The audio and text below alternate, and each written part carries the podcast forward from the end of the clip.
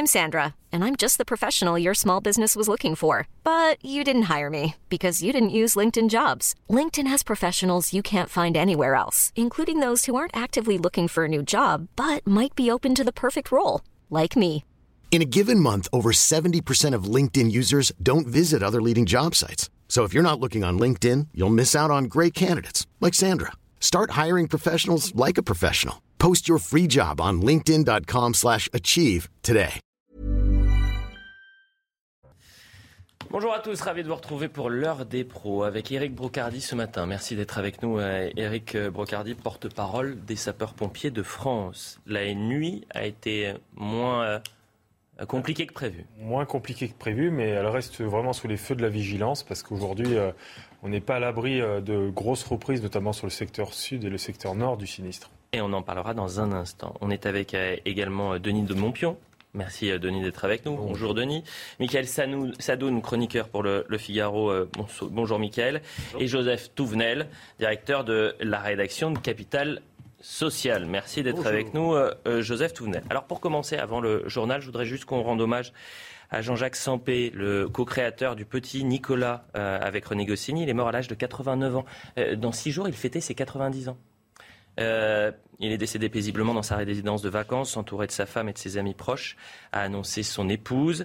Il avait été euh, rendu célèbre grâce au petit Nicolas. Et on va voir peut-être euh, ce dessin, puisque les pompiers de France ont rendu hommage à Jean-Jacques Sampé avec ce mot repose en paix et apporte-nous la, la pluie. Peut-être une petite réaction, Eric Brocardi, vous qui êtes porte-parole des sapeurs-pompiers de Paris. Oui, en fait, ce tweet, il a été créé parce que c'était l'image la plus euh, symbolique déjà d'une part qui voilà on, on, a tous une part de Sampé en nous aujourd'hui euh, qui s'en va. Euh, mais là cette image en fait elle représente les sapeurs-pompiers au sol la pluie que, dont on a désespérément besoin aujourd'hui et puis bah, ce parapluie qui couvre en fait la population parce que nous sommes là pour protéger et secourir et, et sauver. Donc voilà avec cette choc ce choc qui sera amorti en bas par les sapeurs-pompiers qui tiennent à bout de bras justement la population face à ce sinistre. Mmh, et on entendra hein, Philippe Labro qui a très bien connu euh, Jean-Jacques Sampé.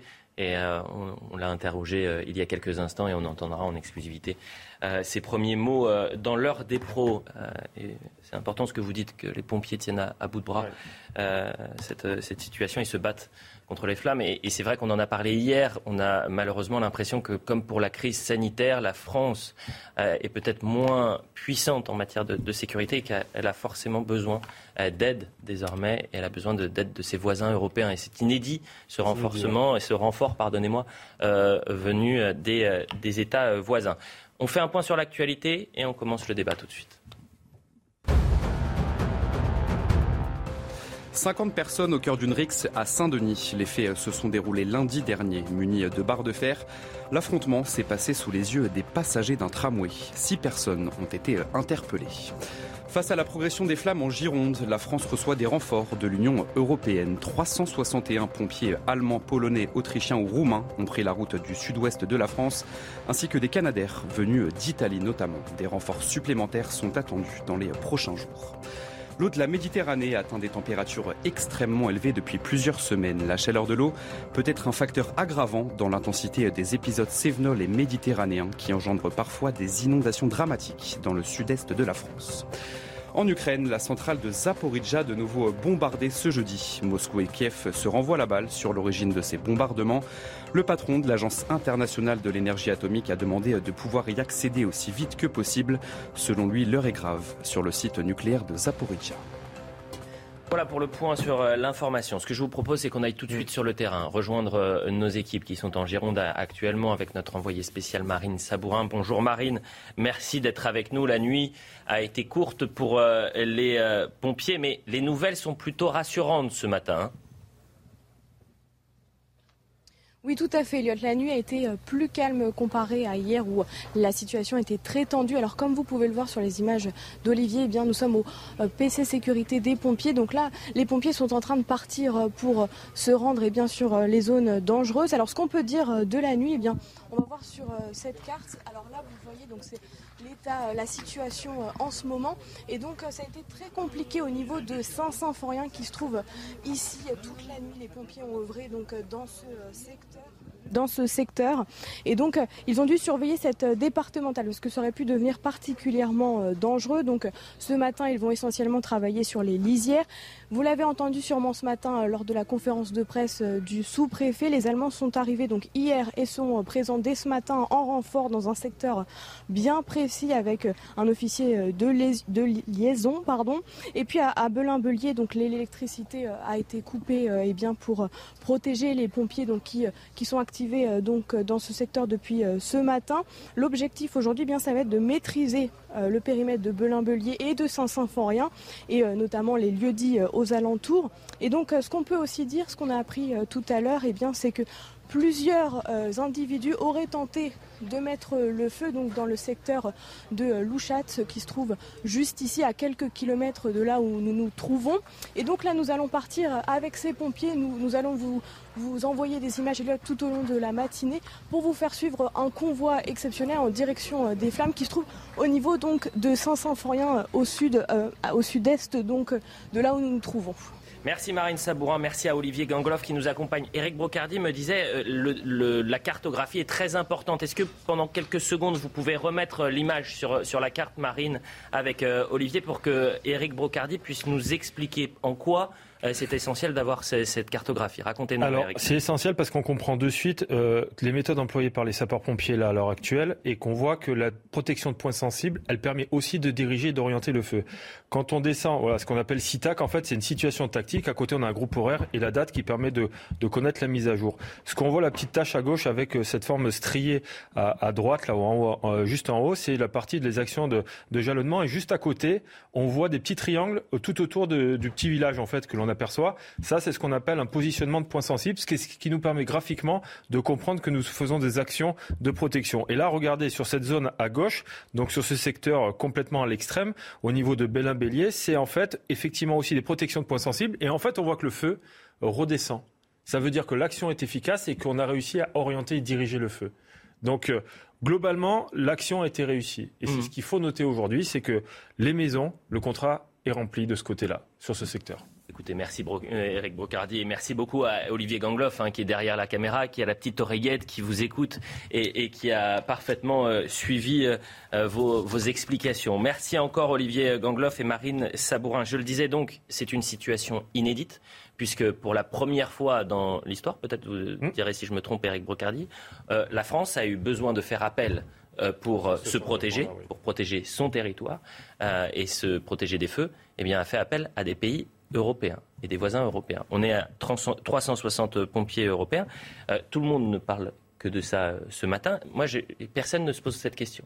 Est-ce que ces sapeurs-pompiers européens respectent les conditions sanitaires demandées pour les sapeurs-pompiers français? C'est-à-dire que est-ce que les sapeurs-pompiers européens sont vaccinés? Euh, Je rappelle qu'il y a 5000 pompiers français actuellement et qui sont sur le carreau, qu'ils soient volontaires ou professionnels, parce qu'ils ne sont pas vaccinés. Euh, certains diront c'est anecdotique. Certains diront ça n'a aucun intérêt de parler de ça ce matin. Eh bien, pardonnez-moi de, penser également à ces pompiers qui sont aujourd'hui sur la touche et, qui euh, ne sont pas vaccinés. Donc c'était une question à laquelle, pour l'instant, nous n'avons pas de réponse. Et Eric Brocardi, je, ne vous la pose même pas parce que je sais que euh, finalement les autorités, pour l'instant, ne, sont pas au courant. Mais à situation exceptionnelle, mesure exceptionnelle, c'est-à-dire qu'on se met de côté les mesures sanitaires, on pourrait faire de même pour les, pompiers qui sont les pompiers français, bien évidemment, qui sont sur le carreau. Ils sont des pompiers européens, mais ce n'est pas l'Europe. Hein. Ce sont les nations. C'est-à-dire ce sont les pompiers européens, mais c'est parce que c'est l'Espagne, c'est l'Italie. C'est-à-dire qu'aujourd'hui, à Bruxelles, euh, il n'y a pas quelque chose qui est organisé en cas de problème majeur comme celui qu'on rencontre aujourd'hui en France avec les incendies, pour comme automatiquement se déclenche une action européenne. Alors, je crois que hier ils se sont un peu réveillés du côté de Bruxelles et qu'ils font quelque chose avec les avions, etc. Mais là, ce sont des sapeurs-pompiers euh, italiens, espagnols, etc. Ce sont nos voisins. Je trouve que nos voisins sont européens, mais c'est pas l'Europe.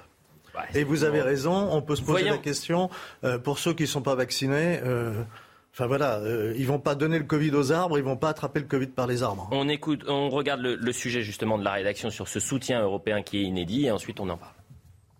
allemands, polonais ou encore des Autrichiens. La solidarité européenne se met en place pour lutter contre les flammes. Hier soir, cette nuit et ce matin, les différents moyens d'action européens se déploient dans l'Hexagone pour lutter contre les feux, comme ce pilote espagnol à Vannes. Nous croyions que nous allions à Bordeaux, mais finalement nous voilà à Vannes. On nous a dit qu'il y avait aussi des feux, que beaucoup de renforts étaient déjà en Gironde. Nous sommes ici pour aider, alors peu importe où nous sommes, si nous aidons, c'est le principal. Avec ces avions supplémentaires, une nouvelle tactique va pouvoir être mise en place tout en gardant une force de frappe plus importante sur tout le territoire. Ces avions euh, vont traiter normalement demain matin l'incendie qui est important dans les, dans les monts d'Arrée, dans le Finistère. C'est un incendie qui a, débuté depuis un certain temps. Toutefois, s'il y avait un feu qui était naissant, avec notamment une défense de points sensibles, une défense de ferme, d'un mot, d'une usine, d'une entreprise, on détournerait ces avions en fait de façon à traiter les feux naissants. Et c'est bien toute la tactique qui est employée aujourd'hui en France, c'est de traiter prioritairement les feux naissants de façon à ce qu'ils évitent de prendre de l'ampleur et qu'ils soient quasiment euh, euh, non maîtrisables. Alors que les feux continuent de ravager plusieurs régions de France, d'autres pays européens devraient apporter leur aide aujourd'hui et dans les prochains jours. C'est une première, Eric Brocardi, c'est euh, historique que la France ait besoin. Alors, la question qu'on se pose tous, le commun des mortels en quelque sorte, les néophytes, c'est pourquoi la France aujourd'hui a besoin de ses voisins on a besoin de nos voisins parce que les forces naturelles sont, démesurées par rapport à la, puissance de frappe que l'on a habituellement, qui, est dimensionnée, il faut le répéter, euh, à la base pour répondre à une forte sollicitation, surtout, le pourtour méditerranéen. Donc aujourd'hui, le fait de redéployer euh, l'ensemble, on va dire, des moyens sur le sol français, parce que ça, à l'heure où on vous parle, euh, il y a la forêt de Brocéliande qui brûle. Donc ça veut dire que globalement, on n'en a pas fini. Donc il faut redéployer systématiquement l'ensemble des moyens. Il faut systématiquement réouvrir des, des, pélicandromes, donc des bases de la sécurité civile temporaires dans certaines zones, mhm. et à chaque fois redispatcher l'ensemble des moyens aériens. Denis de Montpion. Alors c'est peut-être la première fois à cette échelle, mais en fait il y a toujours eu, enfin en tout cas souvent, euh, euh, des aides d'un pays à l'autre. Euh, il y a quelques années, c'est la France qui avait prêté main forte à la Grèce. D'ailleurs, au début de la saison des incendies, il y a eu déjà des renforts. Mais là, ce qui est exceptionnel, c'est la manière dont ça a été annoncé. Mmh. C'est un, c'est le président de la République en personne qui est en vacances à Brégançon, qui a euh, annoncé euh, ce déploiement de force euh, à grande échelle. c'est ça qui est nouveau. C'est plus la, la communication du président de la République que, au fond, le travail fait sur le terrain et l'interaction qu'il y a souvent, en tout cas, entre les pompiers. Voilà ce qu'il a dit. L'Allemagne, la Grèce, la Pologne et dans les prochaines heures, la Roumanie et l'Autriche, nos partenaires viennent en aide à la France face aux incendies. Merci à eux. La solidarité solidarité européenne est à l'œuvre. Euh, c'est bien la solidarité européenne, ah, on ne va pas polémiquer pour polémiquer, mais, c'est peut-être mieux aussi la puissance française, la souveraineté française. C'est-à-dire que, que la France ait besoin des, de, de, de de moyens humains et matériels venant de la Roumanie, de la Pologne, ça montre que peut-être les années précédentes, euh, on a privilégié les coupes budgétaires, on a privilégié les économies, au lieu de se dire nous avons une excellence française en matière de sécurité civile, nous avons une excellence française en matière de pompiers, on va euh, mettre le paquet là-dessus, parce qu'on sait que dans les années à venir, il y a des incendies qui vont se répéter. Au lieu de faire ça, on a privilégié l'Europe la situation. Je me permets juste une chose. Allez-y, Eric, bien sûr. Le, sujet, c'est que, aux yeux de tout le monde, c'est nouveau. Mais les sapeurs-pompiers, depuis de nombreuses années, font du travail avec les Européens qui passent complètement sous les quadras et qui n'intéressent personne. Il faut le dire. C'est pour ça, c'est pour ça que dans je les situations, le, le, l'effet d'annonce de la Dans les préparations aux événements de style tremblement de terre ou séisme, les certifications INSARAC sont des certifications européennes qui permettent à l'ensemble des parties euh, qui ont des équipes spécialisées en la matière de se projeter sur le terrain pour se préparer aux événements et de travailler déjà ensemble. Mhm. Sauf que, comme ça se fait de manière très régulière, on n'en entend pas parler le reste. Donc ça veut dire que là, aujourd'hui, on voit simplement au goût du jour la préparation à un événement qui est devenu une crise qui se met en œuvre. Donc après, je rejoins, effectivement, on n'en a jamais assez par rapport aux événements. Mais euh, quand on a de fortes chutes de neige à un moment donné sur une ville, euh, et que ça paralyse toute une ville, et qu'on dit bah, il faudrait des chasse-neige, bah, effectivement, on attendrait que qu'on achète des chasse-neige pour des épisodes qui, qui risquent d'arriver euh, peut-être plus, voire dans 4, 5, 6 ans. Hmm. Donc l'optimisation aujourd'hui des moyens, elle va se faire progressivement. Pardonnez-moi, euh, et, je vous donne la parole dans un instant, hein, Michael, mais les mêmes causes produisent les mêmes effets. Il y a un mois, je me souviens de vous avoir sur ce plateau, hmm. et c'est pas vous que je, je, pointe, bien évidemment. Je vous avais posé cette question. La théorie du pire, si le phénomène se répète, si le phénomène s'intensifie, si euh, ces méga-feux se multiplient sur notre territoire, est-ce qu'on a les moyens d'agir? Non, on n'a pas les moyens d'agir. Pourquoi Parce qu'on a fait des coupes budgétaires, parce qu'on a considéré qu'aujourd'hui, eh bien, euh, l'excellence française, il fallait pas l'augmenter. Fallait... Quand la Fédération nationale porte depuis 4 ans et mm. fait venir l'ensemble des candidats à la présidentielle le 10 mars pour expliquer quelles sont pour eux les ambitions en termes de protection et de sécurité civile et que nous portons l'intérêt sur un secrétariat d'État, c'est pour orienter, aider et épauler les décisions et défendre les coupes budgétaires. C'est effectivement, et je vous rejoins tout à fait, c'est porté parce que derrière, on a les prévisions de ce qui va se passer dans quelques années qui nous permettent de dire aujourd'hui, de prendre des conclusions. Ce n'est que le début du début là.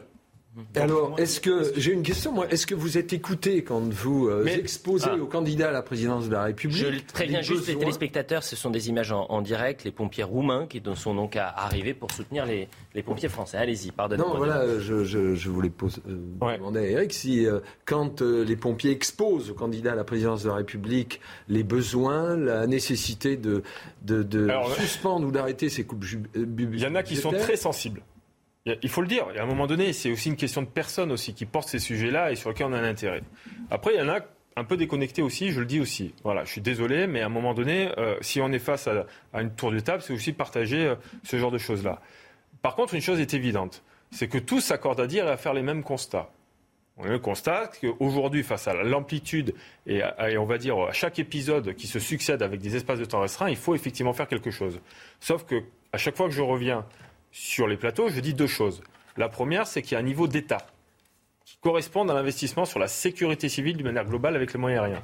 Et la deuxième chose, c'est comment localement on va pouvoir aider tous les maires, tous les conseils départementaux pour favoriser l'investissement au niveau des sapeurs-pompiers. Parce qu'un service d'incendie de secours, et là je termine, c'est un service départemental d'incendie de secours. Ce qui veut dire que globalement, il y a encore la nécessité de se mettre autour de la table de manière encore plus précise. Et j'aime pas ce mot mettre autour de la table parce qu'on va passer encore du temps à décider. Et je rejoins ce que vous disiez tout à l'heure pour encore attendre et pour encore faire. Donc le sujet, c'est qu'on a fait l'état des lieux. Mais ça fait dix ans que vous le faites, l'état des lieux. Pardonnez-moi, on avait des pompiers et, vous également. Euh, j'ai le souvenir de ce témoignage d'un pompier qui nous dit ça fait dix ans euh, qu'on alerte les autorités. Il y a dix ans déjà, en 2012, on a envoyé une lettre au président de la République, François Hollande, en expliquant qu'en Gironde, il nous faut des moyens aussi importants que dans le Sud-Est. On n'a même pas été reçus. On n'a même pas été entendu. Donc aujourd'hui, on est dans une situation où euh, on prend ça de plein fouet, comme si on découvrait euh, euh, que le feu, ça brûlait. Mais beaucoup, et, beaucoup découvrent aussi le feu. Il faut rappeler, il faut rappeler une chose. Oui, mais Denis, c'est la parole un peu. Excusez-moi. je, me demande quelque chose. J'ai aucun oh. problème avec les mécanismes de solidarité européenne, et je trouve qu'il n'y a aucune honte de la France à être oh, par ses partenaires. Hein, mais une question que je me pose, c'est s'il y a des incendies comparables non seulement sur le territoire français, mais dans les pays qui nous aident aussi. Comment va se produire ce mécanisme de solidarité? Ils auront aussi besoin de leurs de leur, de leur pompiers à eux. Donc les mécanismes de solidarité, je pense qu'ils marchent jusqu'au moment où tout le monde a un problème et où en fait chacun doit se replier. Qu'est-ce qu'on a dit ici sur le plateau il y a un mois? La crainte que l'on ait, c'est qu'il y ait une multitude d'événements en même temps avec un événement plus fort. C'est en train de se produire et on l'avait dit. Derrière les manettes du centre opérationnel de gestion intermédiaire des crises, des centres opérationnels zonaux, des centres opérationnels départementaux, départementaux, pardon, vous avez une multitude de gens qui décrochent les téléphones et qui raccrochent pour renforcer du personnel, les mettre en des casernes, les mettre dans des camions, c'est du travail de titan. Et on ne le voit pas. Ils se font des gouttes de sueur. Ils passent d'un mode de management à commandement en un, instant clair qui pourrait euh, donner, on va dire, certaines idées à des milieux d'entreprise parce qu'il y a une certaine adaptabilité et certaine souplesse.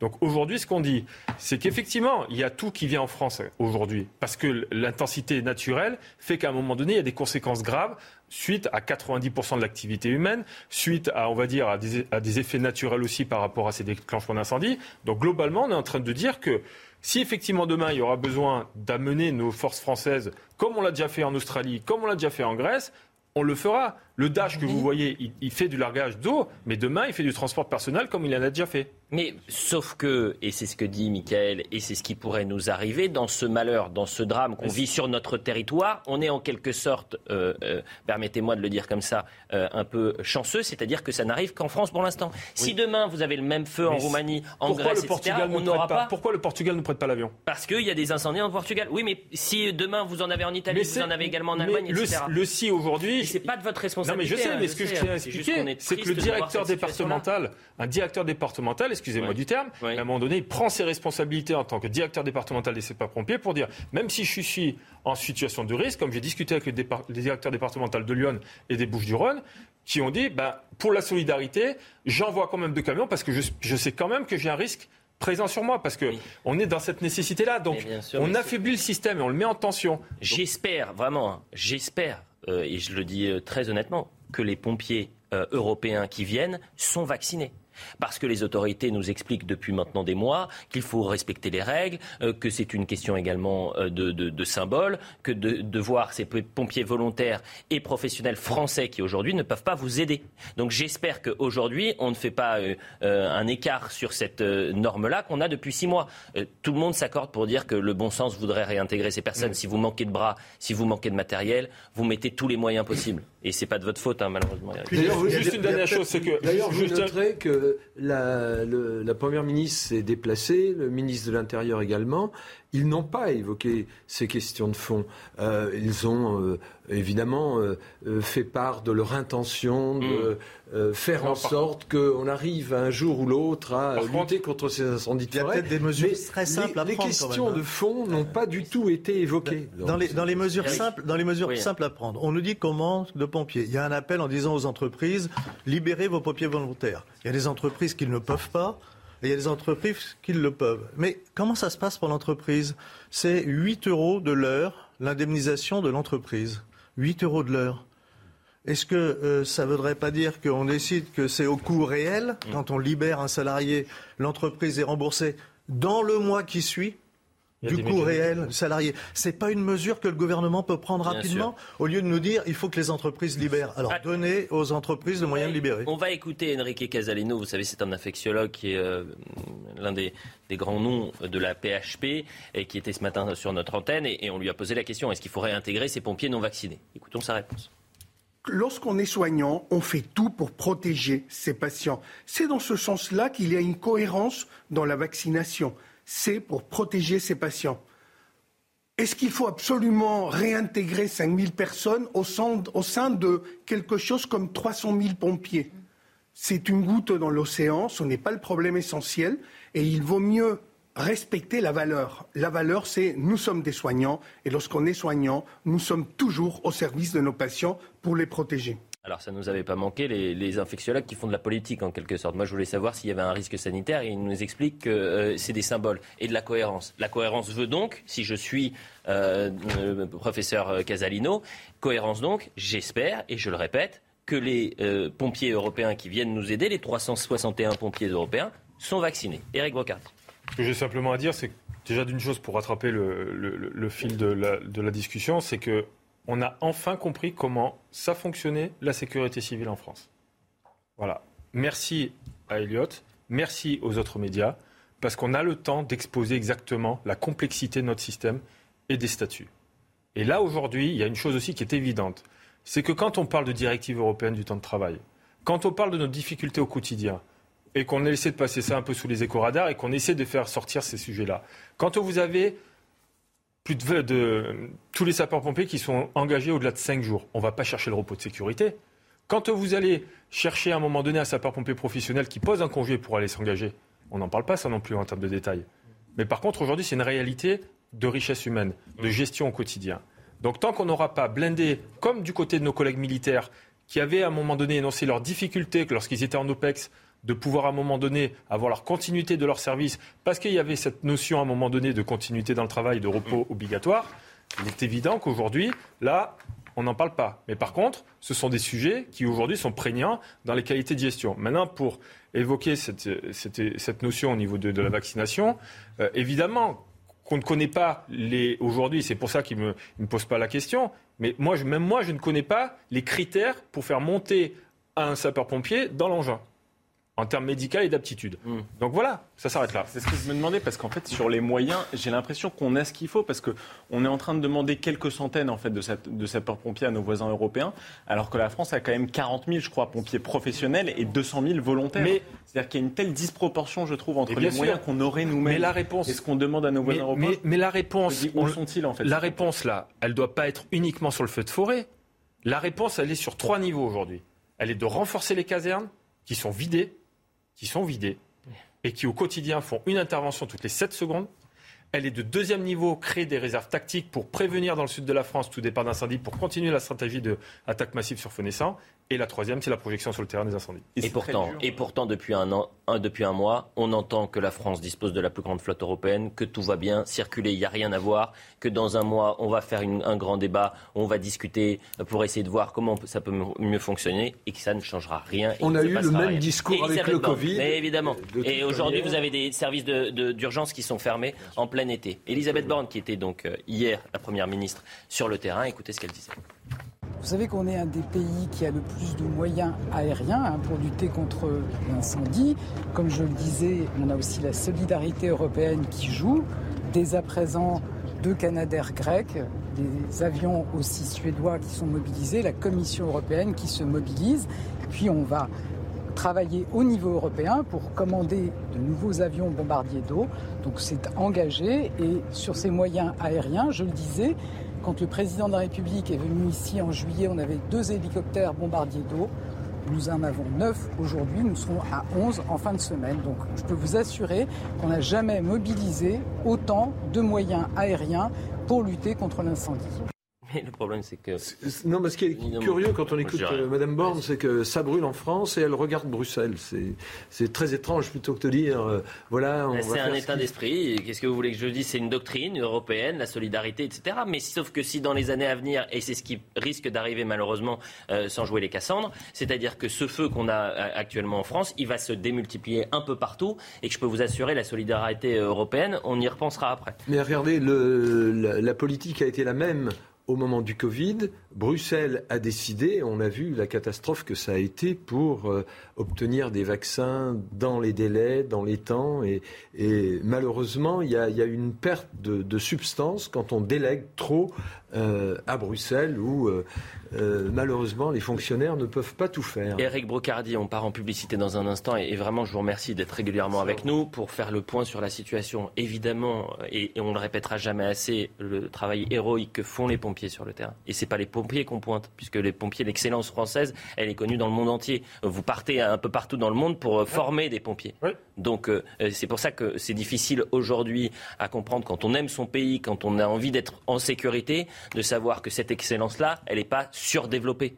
Euh, elle est sous-exploitée. Elle est tellement excellente que dans les pays d'Amérique du Sud, il y a même des casernes qui s'appellent Pompe France parce qu'ils sont fiers de porter le blason français parce qu'ils ont la culture et, les mécaniques euh, françaises. Eh ben plutôt, on préfère les coupes budgétaires. Une dernière chose avec vous, euh, Eric Brocardi. La journée, factuellement, elle s'annonce compliquée pour les pompiers. Bah, encore, c'est compliqué, mais face à ce renfort soudain, ça apporte une vraie fraîcheur et des nouveautés en fait. Et, et, et c'est ça qui est magique, c'est que dans ce drame, il y a à un moment donné un souffle, on va dire, de sortie d'effet de, de, tunnel qui va permettre aux sapeurs-pompiers de se rencontrer et de continuer à, lutter ensemble. Et c'est ça ce qu'il faut retenir aujourd'hui. C'est comme on l'a expliqué tout à l'heure sur la carte, elle était, elle, était, elle était symbolique cette carte et en même temps c'est magique. C'est magique parce qu'à un moment donné, vous voyez bien que ce monstre, on arrive à l'orienter parce qu'on protège des points sensibles, on sauve des vies, on sauve des maisons. Le résultat, il doit être là. Merci beaucoup Eric Brocardi. Euh, évidemment, euh, je pense qu'on vous retrouvera en début de semaine pour faire un, nouveau point sur la situation. On part en publicité et on continue. Le déclin de la France, tiens, on a été quasiment euh, insulté par le ministre de l'économie brésilien. Je ne sais pas si vous avez vu sa déclaration, on va en parler dans un instant. Comment ça se fait qu'aujourd'hui on ne soit pas respecté par nos homologues brésiliens La pub. Quasiment 9h30 sur CNews, la suite de l'heure des pros avec Louis Morin qui nous a rejoint. Vous avez remplacé Eric Brocardi. Vous n'êtes pas porte-parole des sapeurs-pompiers de France, à ce La place toujours journaliste. La place toujours journaliste. toujours journaliste, toujours réalisateur. Denis Domompion toujours avec nous, Michael Sadoun et Joseph Touvenel. Un point sur l'info. Et euh, peut-être, vous allez me le dire ou non, c'est un signe du déclin de la France, mais on n'est pas respecté par le ministre de l'économie brésilienne qui nous dit que la France à l'échelle euh, économique et sur euh, les, euh, exportations est insignifiante, ne représente plus rien. On va voir si cette insulte passe pour vous. Le point sur l'info. Le dessinateur français Jean-Jacques Sempé est décédé hier à l'âge de 89 ans. Il était connu pour ses illustrations du Petit Nicolas, personnage qu'il a co-créé en 1959, mais aussi pour ses dessins de presse humoristiques. Le dessinateur est décédé paisiblement dans sa résidence de vacances. Le gouvernement américain a validé la perquisition du FBI chez l'ancien président Donald Trump. Le ministre de la Justice Merrick Garland a affirmé ce jeudi avoir personnellement approuvé cette perquisition spectaculaire lors d'une conférence de presse. Il n'a rien dévoilé des raisons et des résultats de cette opération. L'Arctique se réchauffe plus vite que prévu, près de 4 fois plus vite que le reste du monde lors de ces 40 dernières années. L'étude réévalue nettement à la hausse le réchauffement autour de la région du pôle Nord. Voilà pour le point sur l'information. Signe ou non de ce déclin euh, de la France, euh, elle n'est plus respectée par certains euh, responsables politiques. Euh. Et notamment Paolo Guedes, le ministre de l'économie du pays, a affirmé que la France devenait insignifiante. il va encore plus loin. Hein. Il dit vous avez intérêt à bien nous traiter, sinon on va vous envoyer vous, vous faire voir. Je le dis de manière plus respectueuse que lui, parce qu'il est grossier en plus, dans, dans un congrès. Un jour, un ministre français m'a dit vous êtes en train de brûler la forêt amazonienne. Je lui ai répondu et vous, vous avez brûlé Notre-Dame, sans préciser quel ministre, euh, avec quel ministre il avait eu cet échange. C'est vraiment juste une petite parenthèse, mais importante quand même. Euh, comment un ministre étranger peut se permettre d'attaquer la France de cette manière plus, le ministre brésilien Denis de Montpion? Il y a eu des précédents. Déjà, on se souvient du temps de Jacques Chirac qui, s'en était, qui avait un peu attaqué euh, les Polonais. Il y a toujours eu quand même euh, des bisbilles. Bon, on sait qu'avec le Brésil, depuis que Bolsonaro est au pouvoir, les relations ne sont pas simples, car euh, on connaît le tempérament de Bolsonaro, euh, populiste euh, revendiqué, affirmé, avec son franc-parler. Et alors le, déclin de la France, je ne sais pas si ça ajoute à la polémique le fait que ce soit le ministre brésilien qui le dise, mais regardez, on parlait à l'instant euh, de, cette solidarité européenne contre les incendies. On peut interpréter ça comme un déclin de la France. C'est-à-dire que la France n'est plus en mesure aujourd'hui euh, de faire d'assurer sa sécurité. voilà, que ce soit sa sécurité sanitaire aujourd'hui, euh, protéger ses forêts, etc. Donc il y a un vrai problème. On sait d'ailleurs que depuis l'émergence de la Chine il y a une vingtaine d'années, toute l'Europe euh, s'est sentie affaiblie. D'ailleurs, elle est endettée, extrêmement endettée au pays, auprès euh, des pays du Golfe et de la Chine. Louis Morin, cette déclaration, elle vous choque ou pas? Évidemment, parce que Bolsonaro, en réalité, c'est un populiste et que ses ministres le sont euh, également. Il y a quelques années, Bolsonaro avait dit que la France était un pays de tapettes. Il s'en était pris à Emmanuel Macron, à notre président de la République, et à Brigitte Macron, en se moquant non seulement de son âge, mais aussi de son physique on ne peut pas tolérer des attaques quand bien même. Et je, le dis. Et Vous savez que Mme Cresson avait tenu les mêmes propos vis-à-vis des Britanniques et des Japonais. Hein. Hmm. C'était euh, il y a Écoutons justement ce ministre de l'économie. On ne peut pas tolérer d'être attaqué comme ça, si vous voulez. Quand bien même, on n'est pas satisfait du bilan euh, d'Emmanuel Macron, parce que hmm. c'est une attaque contre la France et c'est une attaque contre chacun des, Français en réalité derrière tout particulièrement insultant. On écoute justement Paulo Guedes. Notre commerce avec la France était de 2 milliards de dollars au début du siècle, en l'an 2000. Avec la Chine, il était aussi de 2 milliards. Aujourd'hui, nous échangeons avec vous 7 milliards. Avec la Chine, 120 milliards. Vous devenez insignifiant pour nous. Vous avez intérêt à bien nous traiter, sinon on va vous envoyer promener, n'est-ce pas? Parce que vous êtes en train de devenir insignifiant pour nous. Joseph Touvenel. Là, on a des propos devant une foule, un ministre. Euh, non, mais il est factuel, hein, euh, pardonnez-moi. Hein. C'est-à-dire qu'il euh, est insultant, mais il est aussi factuel. C'est-à-dire qu'il vous dit on est passé de 2 milliards à 7 milliards, avec la Chine, 620 milliards. On est en Amérique du Sud, on n'a jamais vu que les Sud-Américains aient été modérés dans leurs propos. Bien souvent, ça part dans tous les sens. Cela dit, il a raison.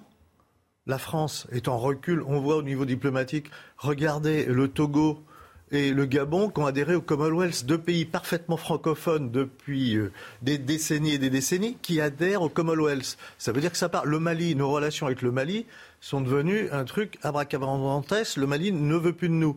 Euh, il y a des raisons objectives. Alors, il faudrait peut-être arrêter de donner des leçons à la terre entière. Euh, Rappelez-vous, le Liban, c'est pas si vieux. Quand le président de la République va au Liban, il arrive qu'une chose à dire. Et, bon, les petits gars, je vous donne quelques mois pour régler le problème, sinon je m'en occupe. Évidemment, il ne s'est rien passé. Évidemment, les Libanais ont continué à fonctionner comme ils fonctionnent au Liban. On peut le regretter.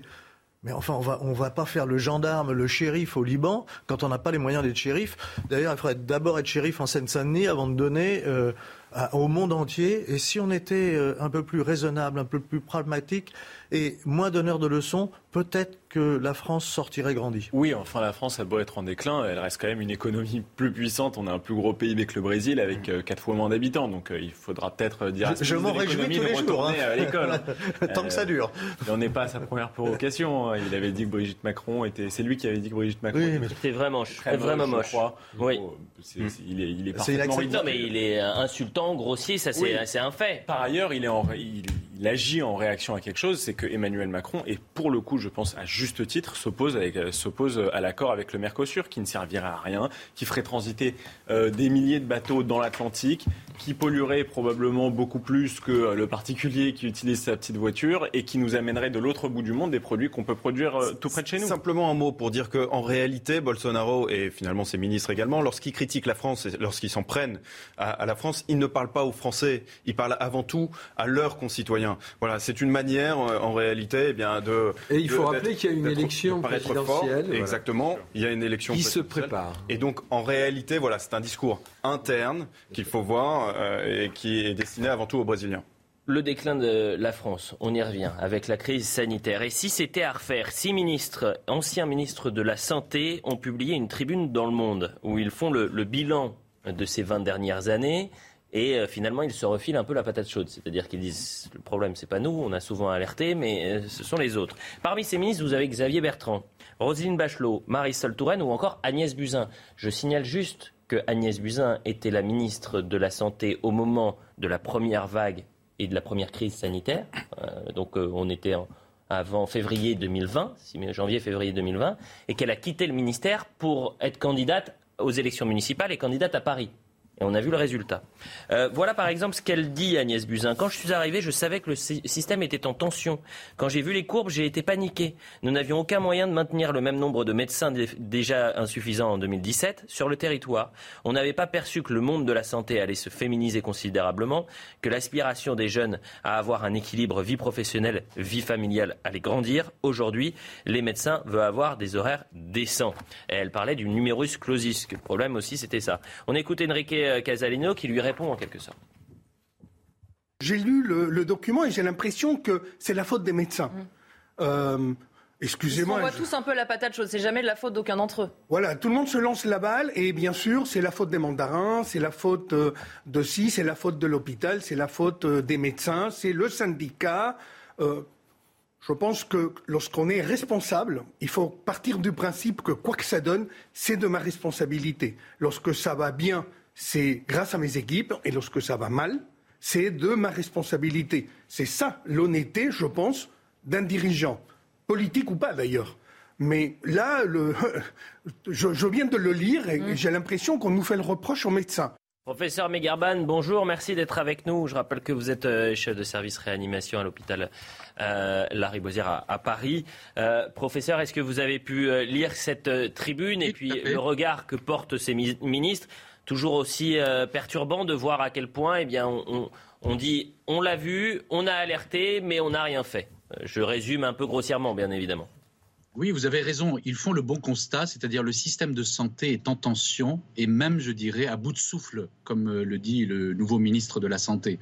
ils font le constat, effectivement, que le raisonnement technocratique comptable a dominé euh, ces, dernières années dans la gestion euh, du système de santé et notamment de l'hôpital public, avec euh, des acteurs qui n'ont que des objectifs court-termistes et qui agissent essentiellement par des mesures électoralistes pour ceux d'entre eux qui passent par des élections. malheureusement, ceci a conduit à une catastrophe devant laquelle nous sommes, avec, comme vous le savez, la mise en place de différentes lois que nous avons d'emblée critiquées, que sont le numerus clausus, où on pense qu'en réduisant le nombre de prescripteurs, on va réduire les dépenses de santé, alors que les besoins de santé de la population augmentent massivement parce que la population vieillit, euh, en pensant qu'en imposant un T2A, c'est-à-dire une tarification euh, euh, en fonction de la pathologie, sans tenir compte du patient, avec une course à la rentabilité et à l'acte, eh bien, on va sauver le système. Et puis surtout en transférant le pouvoir, c'est-à-dire la décision, à des directeurs et à des administratifs coupés des réalités du terrain qui ne prennent que des décisions guidées par euh, les aspects financiers, c'est-à-dire réduire le nombre de lits et réduire euh, le personnel soignant. C'est pourquoi nous sommes dans cette situation. À l'inverse, il a évidemment fallu revaloriser euh, les carrières, euh, permettre une attractivité euh, de la fonction, qui est, qui est l'un des métiers les plus euh, valorisants, les plus importants qui existent.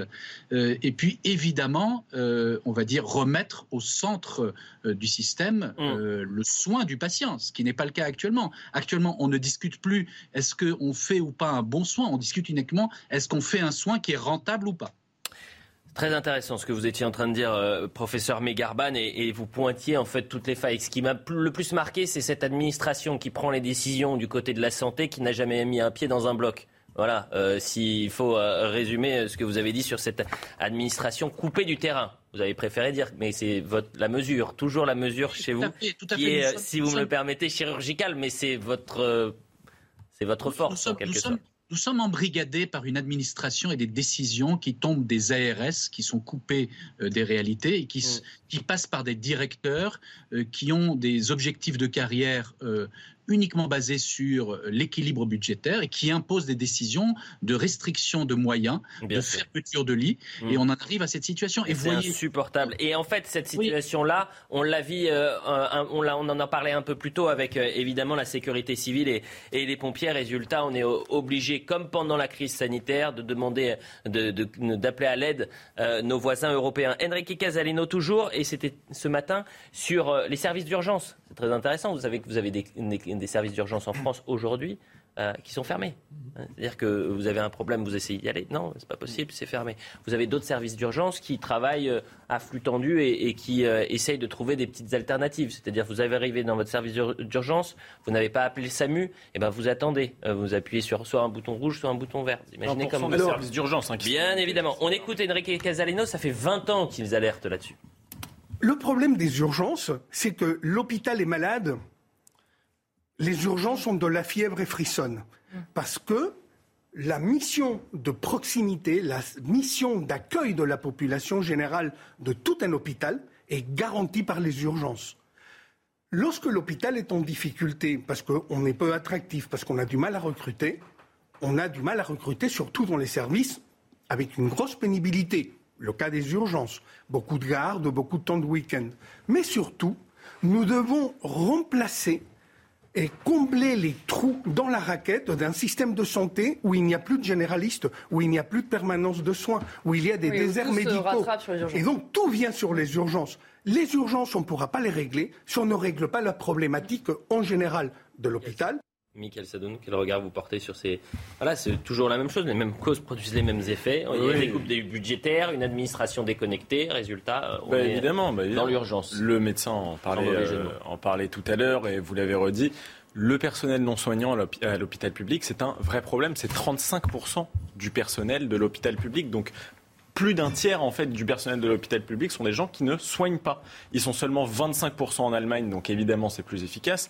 Autre chose, bien sûr, vous l'avez dit, le numerus clausus. Seulement, il a été mis en place en 71. Aucun ministre de la santé n'est revenu dessus jusqu'à 2019. Bon, c'est quand même, un, énorme problème. Euh, et la troisième chose, c'est qu'on ne paye pas assez. Et pourtant, on met 500 milliards dans la santé publique tous les ans. Mm. Et ils ne sont pas assez payés. Les infirmières, elles sont rémunérées 6% de moins que la moyenne des salaires, alors que dans, dans, les pays européens, nos voisins, elles sont rémunérées 10% au-dessus. Donc bon, oui, il y, a un problème Vous général. Vous avez des CHU en France, et notamment un qui, faute d'infirmières françaises, est, obligé d'appeler des infirmières étrangères des pays euh, européens. Que fait-on pour ça L'Allemagne, un instant, juste. et, et euh, vous avez aujourd'hui des situations quand même exceptionnelles dans les blocs opératoires où vous avez un chirurgien français qui a une aide opératoire ou une infirmière qui ne comprend pas son chirurgien. Voilà dans quelle situation on est aujourd'hui. Alors, que fait-on pour ça? On le sait, ça date pas d'hier, ça date pas d'il y a quelques mois. On manque de personnel médical, notamment infirmiers, infirmières. Est-ce qu'on a élargi le nombre de places de formation? Non. On a supprimé le concours. On a supprimé le concours. Un concours, je me présente, c'est-à-dire que c'est un acte quand même, je fais un effort volontaire, j'ai vraiment envie. Là maintenant, le recrutement, c'est automatiquement le fameux APB sorti du bac. Je coche, je suis pris. Ce qui veut dire qu'il y a des gens, et je connais des cas euh, très précis, qui, par exemple, je connais un cas, quelqu'un qui, pendant deux ans, s'est occupé des personnes handicapées physiques et mentales, euh, à la communauté de l'Arche. C'est-à-dire qu'il vivait 24 heures sur 24 avec ces personnes. Il sait ce que c'est que de soigner, il sait ce que c'est qu'accompagner, et il a envie de devenir infirmier. Il n'a plus de concours. Alors il s'inscrit. On lui dit, c'est formidable, mais c'est les sorties du bac qui sont prioritaires.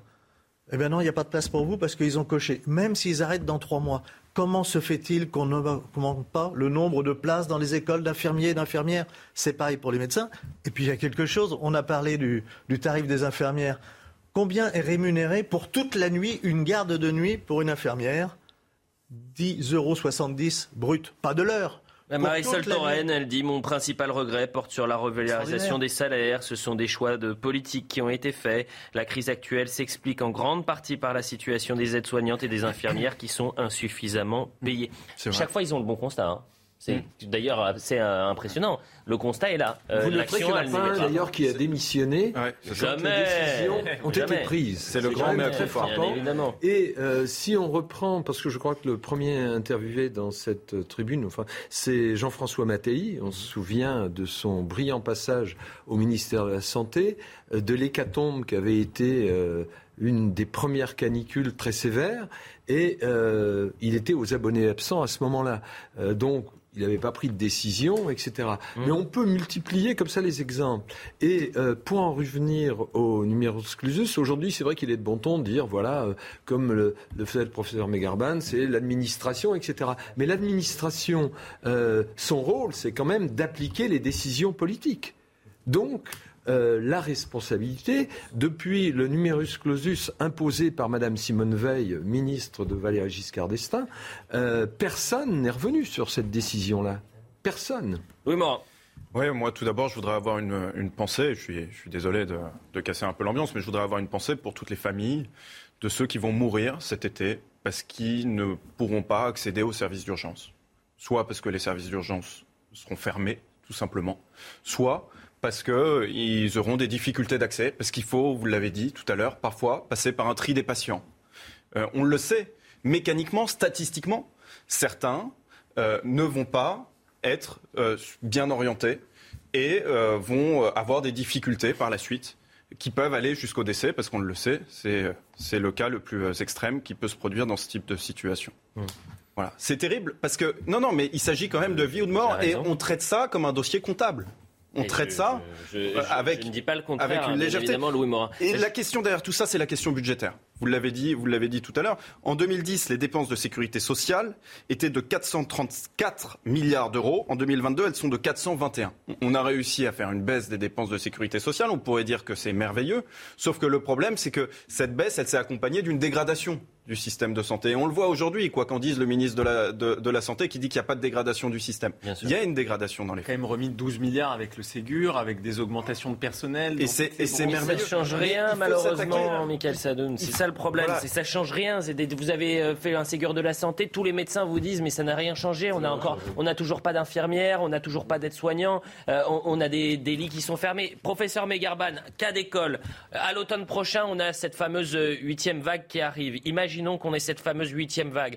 Imaginons également que le vaccin euh, qu'on a actuellement eh bien, ne protège pas de ce nouveau variant qui pourrait euh, arriver.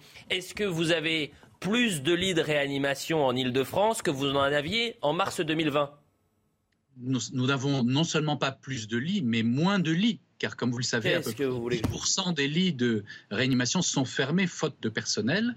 Et d'ailleurs, ce n'est pas clair. Euh, un certain nombre de lits, y compris dans mon service, sont menacés de fermeture administrative, c'est-à-dire la crise Covid-19 n'a rien modifié en termes de décision administrative. On a simplement mis dans le placard un certain nombre de, choses en attendant que la situation sanitaire s'améliore pour ressortir les mêmes dossiers avec les mêmes décisions comme si rien ne s'était passé. Et c'est ça le drame. Et malheureusement, tout le monde le sait et personne ne fait rien, y compris les ministres de la Santé qui se sont succédés. Eh bien, croisons les doigts pour que le, vaccin nous évite une crise euh, et sanitaire et crise politique. Parce que euh, si euh, trois ans après le début de euh, la crise épidémique, on se retrouve dans la même situation à l'automne parce qu'on n'a strictement rien fait et qu'on a des effets d'annonce et jamais de choses concrètes, c'est le professeur qui nous le dit, hein, eh bien, ça deviendra peut-être un peu pesant pour les Français. Et, et, je pense également à ces soignants qui ne peuvent pas travailler parce qu'ils ne sont pas vaccinés. Elle est très très Merci beaucoup, professeur. Merci. Allez, un dernier mot. Il nous reste cinq minutes avant la, la publicité. La tribune est très éclairante. On a euh, des ministres, vous l'avez dit, ils n'ont pas démissionné quand ils ont dit on peut rien faire. Mais surtout, on a l'impression qu'ils rendent hommage à Sampé, au petit Nicolas, qui sont tous Agnan. Vous savez, Agnan, c'est le premier de la classe, le bon élève qui dénonce les autres. Eh bien là, tous dans leur tribune, eux, alors eux, ils ont été bons élèves, hein. eux, ils étaient bons ministres, mais alors ceux d'avant et ceux mm. d'après, c'était lamentable. Mm. Mais vous voulez pas qu'on ces gens-là, euh, comment raisonnent-ils Joseph Touvenel, vous voulez pas qu'on avance un tout petit peu? Si, mais je voulais rendre hommage à Sampé parce que ah, c'est quand même vous bien raison. Donc pour le petit Nicolas, ça vaut le coup. Il nous aurait fait un merveilleux dessin avec ses ministres qui rejettent la responsabilité sur les autres. On parlera évidemment. On a commencé hein, avec Sampé et on terminera avec un, témoignage d'un dessinateur.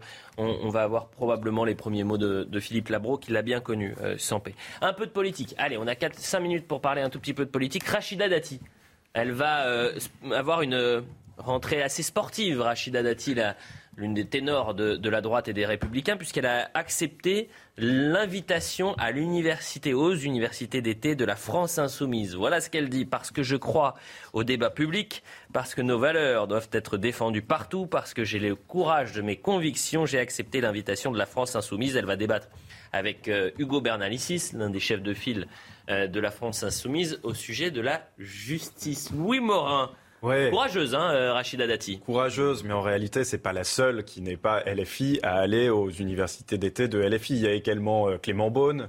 Voilà, qui Du côté de la droite, c'est la seule. Hein du côté de la droite, mais voilà, du côté du gouvernement, en tout cas, euh, il y a d'autres d'autres ministres, enfin il y a d'autres oui, Marlène Schiappa, Clément Beaune, mais Rachida Dati qui va pour parler de justice euh, c'est quand même assez courageux. Je suis, d'accord avec vous, mais le clivage euh, existera avec aussi d'autres personnalités, parce qu'on ne peut pas penser non plus que, Clément Beaune ou que Olivia Grégoire ou Marlène Schiappa vont être sur la, ligne euh, de LFI ou de Jean-Luc Mélenchon. Oui, enfin, Rachida Dati, c'est pas exactement Clément Beaune non, non plus. Non, non, mais effectivement, mais ce qui est intéressant justement par rapport à Rachida Dati, c'est qu'en fait, elle s'est refaite une image. Elle s'est refaite une image ah cette année. Oui, oui, elle s'est refaite une image avec les soirées électorales où elle a été particulièrement punchy, particulièrement clivante. Et c'est aussi grâce à ça qu'aujourd'hui, aujourd'hui, ça fait le buzz. Parce que, en réalité, ce serait un autre, une autre ancienne ministre de droite qui serait euh, allée aux universités. Mais parce que aussi, pardonnez-moi, Lou Morin, mais parce que son bilan euh, à la mairie du 7e arrondissement est bon, parce que beaucoup à droite se disent, mais pourquoi euh, Rachida Dati ne vient pas en première ligne pour prendre les rênes du parti? C'est pas compliqué d'avoir un bon bilan à la mairie du 7e ah arrondissement. parce que vous trouvez qu'il est bon un peu plus loin dans le 16e arrondissement Non, mais ça, ça, roule quand même assez facilement dans le 7e arrondissement il n'y a pas de difficulté. Parce que c'est la première à attaquer euh, Anne Hidalgo au conseil municipal. Non, ça va être sportif, ça va être intéressant. Elle a des ambitions qu'on connaît pour euh,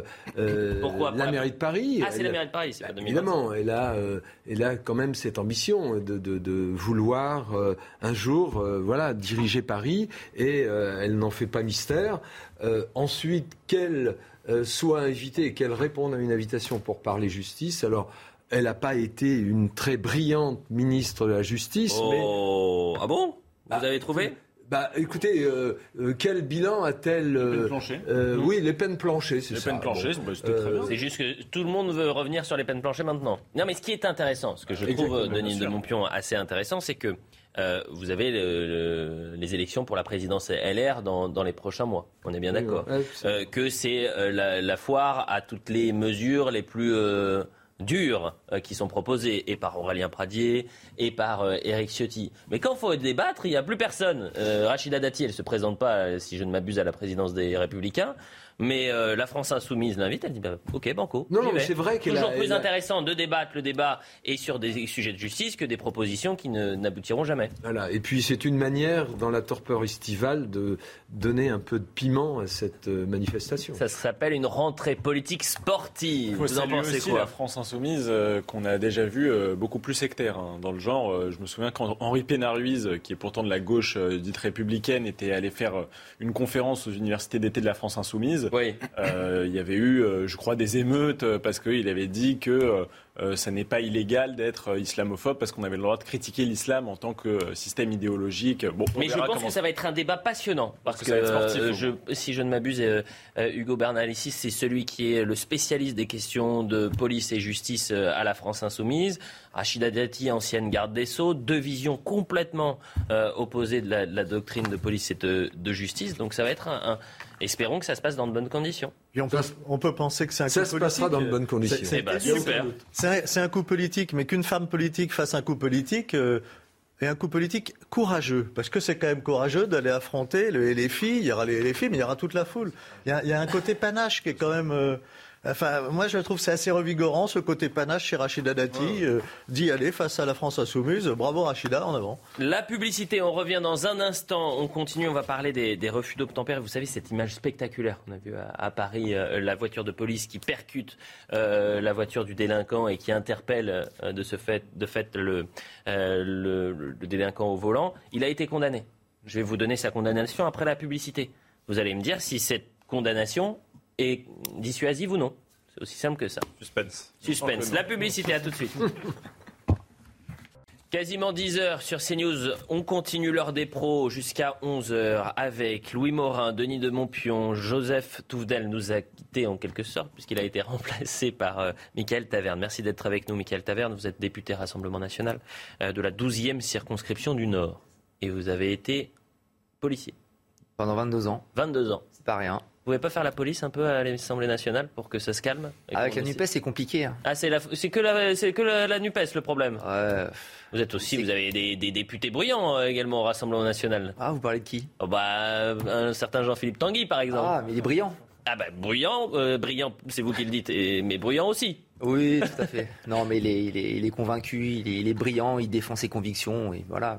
Euh, honnête, c'est évidemment le premier mandat hein, pour vous. Oui.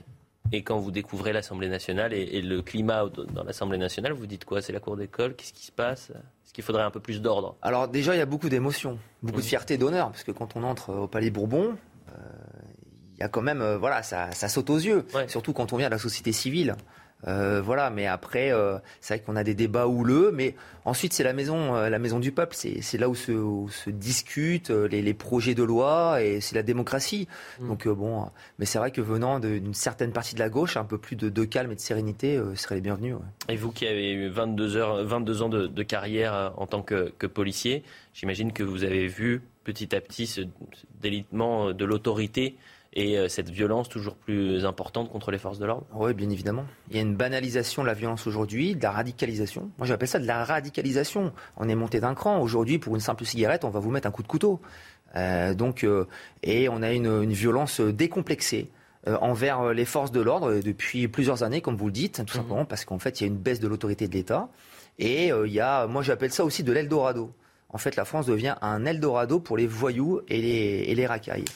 Donc, euh, il va falloir peut-être prendre, euh, euh, prendre vraiment le problème avec, avec détermination, parce que les années qui, qui arrivent sont quand même assez... euh, Inquiétante peut-être.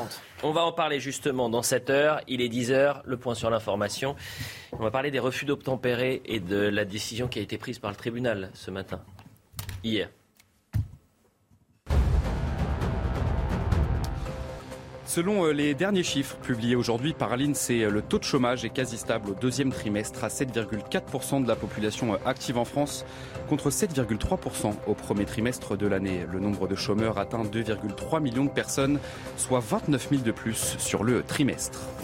En Russie, la journaliste opposée à l'offensive en Ukraine a signé à résidence jusqu'au 9 octobre prochain. Marina Ovsianikova s'est faite connaître en dénonçant l'offensive russe en plein journal télévisé. Elle est accusée d'avoir discrédité l'armée et risque 10 ans de prison. Fini les billets d'avion euh, à 10 euros, prévient le patron de Ryanair. Une annonce qui intervient à cause de la flambée des prix de l'énergie liée à la guerre en Ukraine. Les tarifs moyens des billets sur Ryanair devraient augmenter de 10 à 50 euros dans les 5 prochaines années. Et enfin, la Coupe du Monde 2022 au Qatar commencera bien un jour plus tôt. C'est une information confirmée ce jeudi soir par la FIFA, initialement programmée le 21 novembre. Le premier match aura donc lieu le 20 novembre au nord de Doha et il opposera le Qatar, pays organisateur, à l'Équateur.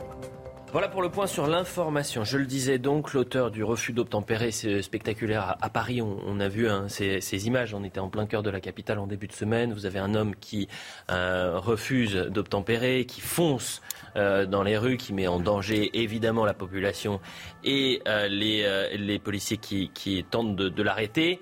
La police percute le véhicule pour ensuite l'interpeller. Cet homme conduisait sans permis euh, avait euh, évidemment, euh, pas évidemment, pardonnez-moi, mais avait également consommé des produits stupéfiants, des substances stupéfiantes. Décision donc du tribunal. Il a été condamné à deux ans de prison. Si je m'arrête là, vous dites peut-être réponse ferme. Sauf que c'est un an en sursis probatoire et la partie ferme a été aménagée en semi-liberté. C'est-à-dire qu'il est sorti du tribunal, non pas en direction casse-prison, mais libre en quelque sorte. Écoutez euh, le, coup de gueule de Stanislas Godon au syndicat de police, c'était euh, hier, sur justement le fait que les euh, refus d'obtempérer ne soient pas systématiquement synonymes de, sanctions fermes, sanctions pénales bien évidemment. Les refus d'obtempérer, on n'en parle pas beaucoup. Combien ont été condamnés à deux ans de prison ferme? Hmm. Combien? J'aimerais savoir aujourd'hui en France, quand vous faites un refus d'obtempérer, combien vont en prison directement. Vous savez, on a fait des statistiques sur l'Observatoire de la réponse pénale. Aujourd'hui, les agresseurs de policiers, ils ont une chance sur dix, entre guillemets, d'aller en prison et d'être sous mandat de dépôt. quand on voit qu'il y a 95 000 peines non exécutées en France, et ça, ce sont les États généraux de la justice qui l'ont dit, bah, je crois que la justice, elle est quand même sacrément mal en point pour protéger ses forces de l'ordre. On est en direct avec la commissaire Anan Bakioui. Merci d'être avec nous, euh, Madame la commissaire. Vous êtes secrétaire nationale euh, du syndicat des commissaires de police nationale.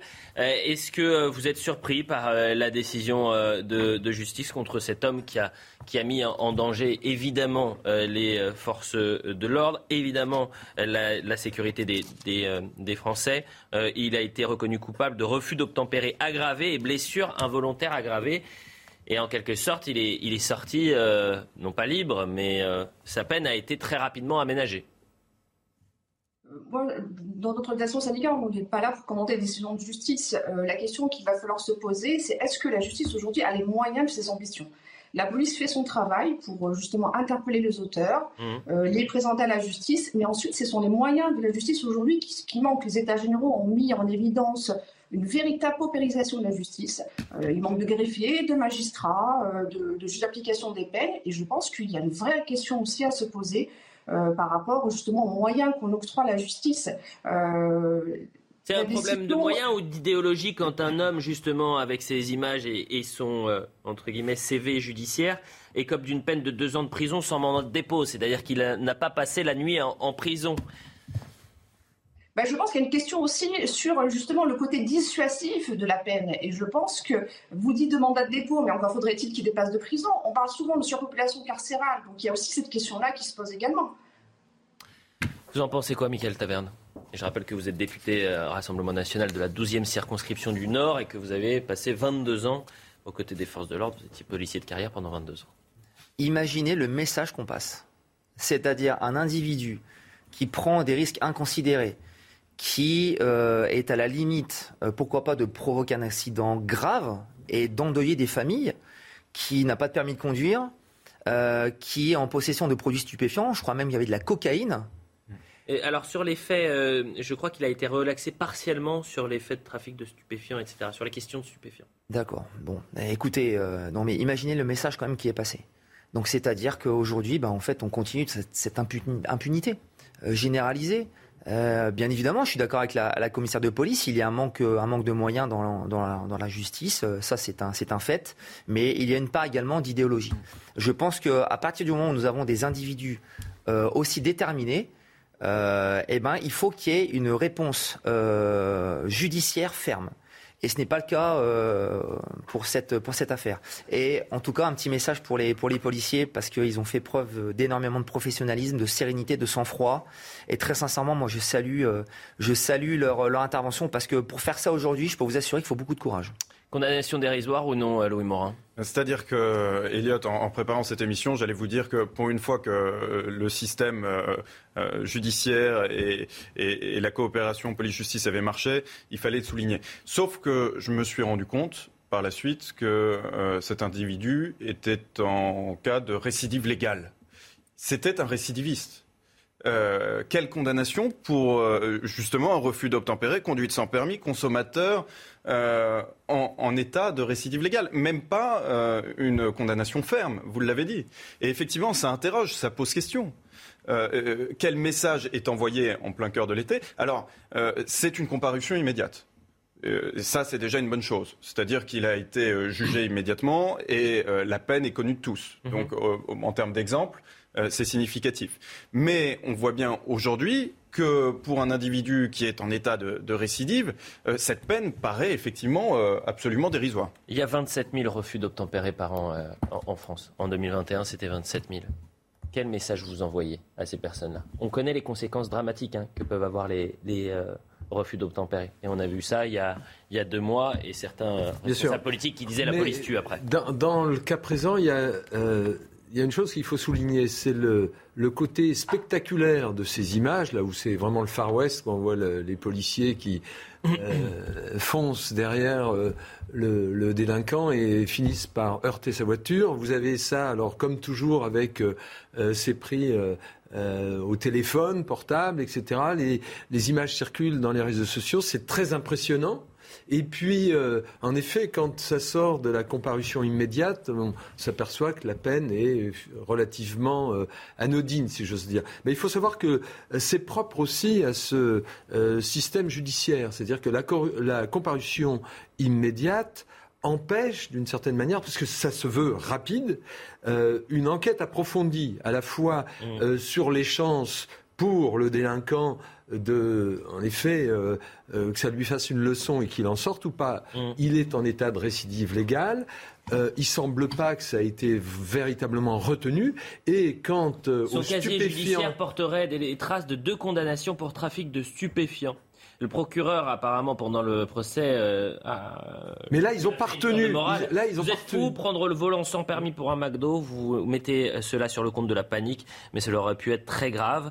Et il a, le procureur avait requéré euh, 18 mois de, de prison euh, dont euh, 6 fermes, mais sans mandat de dépôt. Donc vous voyez, c'est là aussi la, la, les réquisitions sont quand même très euh, j'allais dire, assez faible d'une certaine manière. Mais en France, les condamnations et les réquisitions doivent être proportionnées euh, au délit qui est commis. Alors, euh, euh, on peut évidemment s'en plaindre et on sait aussi qu'il y a des directives qui sont prises parce que comme les prisons sont pleines en France, c'est de faire en sorte que euh, aussi longtemps qu'on n'a pas euh, de meurtre ou de sang sur les mains, euh, que voilà, on trouve des solutions alternatives. C'est ce qui a été fait dans ce cas, c'est-à-dire que euh, il a en effet euh, une première année à effectuer, continuer un travail s'il en a. Alors, il faut espérer que ce soit pas dans le trafic de drogue. Oui. le soir, dormir en prison et la deuxième année, donc c'est un sursis probatoire en gros, s'il se Mais c'est très bien, intéressant de voir ce qu'avait requis le, le, procureur, hein, 18 mois de, de prison, dont 6 fermes, ferme. sans, sans, mandat de dépôt. Sans mandat de dépôt et 6 fermes, je vous le rappelle, 6 fermes, vous oui, ne faites pas de prison sujet, avec 6 mois de prison ferme. Euh, on voit bien, hein, moi je, franchement, je, je, je, ne veux plus qu'on dise en France que fait la police, je veux qu'on dise que fait la justice. Mais franchement, que fait la justice? Sur ce sujet-là, comme sur le sujet des rodéos, on a l'impression que tant qu'un crime de sang n'est pas commis de manière flagrante, mm. la, justice se contente de mettre une petite tape dans le dos en disant Allez, mon petit, tu ne feras plus ça. Moi, j'aimerais bien qu'on aille vers une justice un peu plus ferme et je pense que ça ne passe pas par des lois, je pense que ça passe par une, une volonté politique et par des circulaires. Et pour le moment, Éric Dupont-Moretti, qui se disait le ministre des prisonniers, euh, ne semble pas engagé sur cette voie. En défense, son avocat estime que ce garçon immature n'a pas supporté d'être éloigné de sa mère et interprète son comportement comme un appel au secours. Quand je vous dis qu'aujourd'hui, euh, si vous voulez, on, a, on essaye de trouver des, des alternatives. c'est Bambi. Qu'est-ce que vous voulez que je vous dise? Bon, bah, c'est comme ça. Euh, est-ce que vous voulez réagir, commissaire Anan Bakiaoui C'est ce qu'on disait également, c'est peut-être l'impunité qui règne chez les délinquants. Quand, la, euh, quand on, a, on sait que finalement, euh, euh, si on commet un délit comme celui-ci, on ne passera pas par la case prison, peut-être qu'on est moins euh, inquiet à l'idée de le faire. Mais comme je vous ai dit, c'est le message qu'on envoie. la condamnation, là vous avez parlé des réquisitions faites par le procureur. le tribunal est allé au-delà des réquisitions parce que c'est deux ans, donc deux ans avec sursis et deux ans ferme et aménageable. Mais je pense que c'est vraiment le, message qu'on envoie, ça c'est sûr. Il y a un moment, il faut que euh, le message euh, envoyé soit euh, en adéquation avec justement la gravité des infractions qui sont commises. Mais, c'est vrai qu'aujourd'hui, il y a les états généraux de la justice qui vont se terminer. J'espère que justement, on va prendre en considération l'état aujourd'hui déplorable aussi de la justice et qui n'est pas en adéquation avec le travail que mène aujourd'hui la police. Merci beaucoup. Mais restez avec nous parce qu'on on, va parler de la RIX à, Saint-Denis. Lundi, à Saint-Denis, une RIX a éclaté aux abords d'une station de tramway. 50 individus, vous allez voir les images, elles sont complètement hallucinantes. 50 individus se sont battus. C'est un, phénomène qui se multiplie et qui est extrêmement difficile à, contenir. Euh, on va voir le sujet de Valentine Leboeuf et on va savoir si notre société, euh, nos modes de vie sont en train de changer. Le sujet. Sur cette vidéo amateur, des dizaines d'hommes se poursuivent en courant. Munis de bâtons et de barres de fer, l'affrontement se déroule sous les yeux des passagers du tramway. Une scène d'une extrême violence qui devient monnaie courante. On a une, population clandestine sur le, sur le secteur qui s'adonne à des, euh, à des, euh, à des, petits, euh, des petits larcins, comme des, des vols tirs, des, des, vols violences, du, du cambriolage, et qui, euh, et qui vend ses effets sous le, sous le manteau et qui, se, qui s'approprient des, des secteurs. Et malheureusement, on se retrouve face à des, à, des bandes constituées, des bandes organisées. Euh, ben, qui, qui, défendent, qui défendent un territoire. Six personnes ont été interpellées. Mais pour les policiers, le travail sur le terrain est de plus en plus compliqué collègues, lorsqu'ils interviennent, et, euh, il manque de moyens euh, d'armes intermédiaires, à savoir notamment les tasers, les PIE. Euh, on a un manque cruel également de moniteurs FTSI pour le département. FTSI, c'est tout ce qui est formation en technique d'intervention et, de sécurité. donc en fait, on a beaucoup d'ambition pour ce département, mais on n'y met pas les moyens. Les policiers souhaitent également une réponse pénale adaptée. Sur les six personnes interpellées, une a été conduite dans un centre de rétention administrative.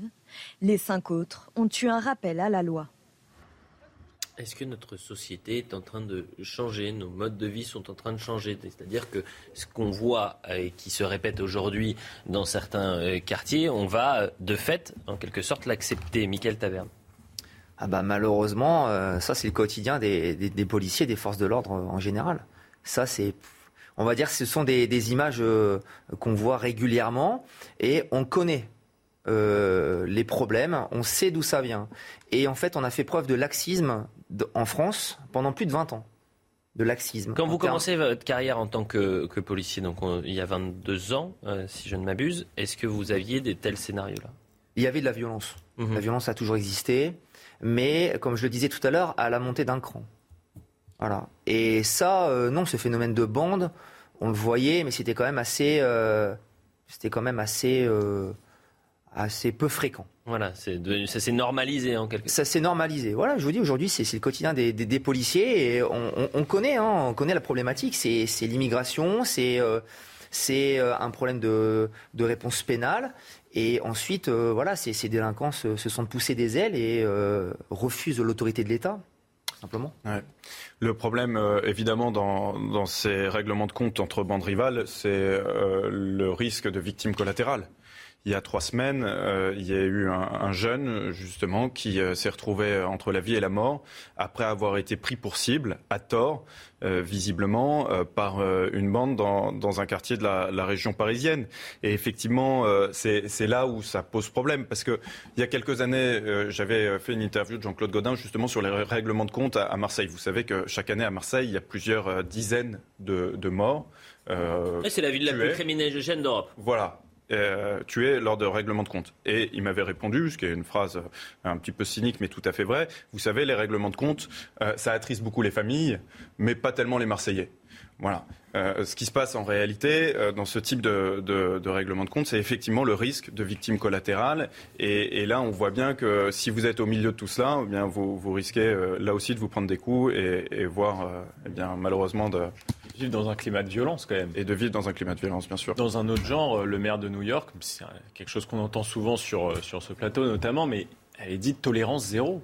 Tolérance zéro, c'est euh, pas de rappel à la loi pour des actes de cette nature. Quand on voit les images qu'on voit, franchement, on comprend le sens du mot ensauvagement. Il y a de l'ensauvagement. Et même s'il n'y a pas de victime collatérale directe, c'est très pesant, à mon avis, de vivre dans ce climat constant Bien sûr. où l'espace public appartient au, plus violent, en fait. Au plus violent, au plus visible, au moins discret. Et je pense que c'est euh, facteur aussi de violence chez ceux qui malheureusement ne peuvent pas répondre tout de suite. On l'a un peu traité cette semaine, mais les attaques contre les commissariats se multiplient. Euh, c'est devenu une sorte de phénomène euh, de mode du côté des délinquants, c'est-à-dire que en quelques jours, vous avez eu, et notamment en région parisienne, hein, ça se passe, vous avez eu Sevran, vous avez eu Vitry-sur-Seine et également Compiègne. La méthode est assez régulièrement la même, c'est-à-dire que vous arrivez en bande, vous tirez des mortiers d'artifice, vous tirez des cocktails Molotov.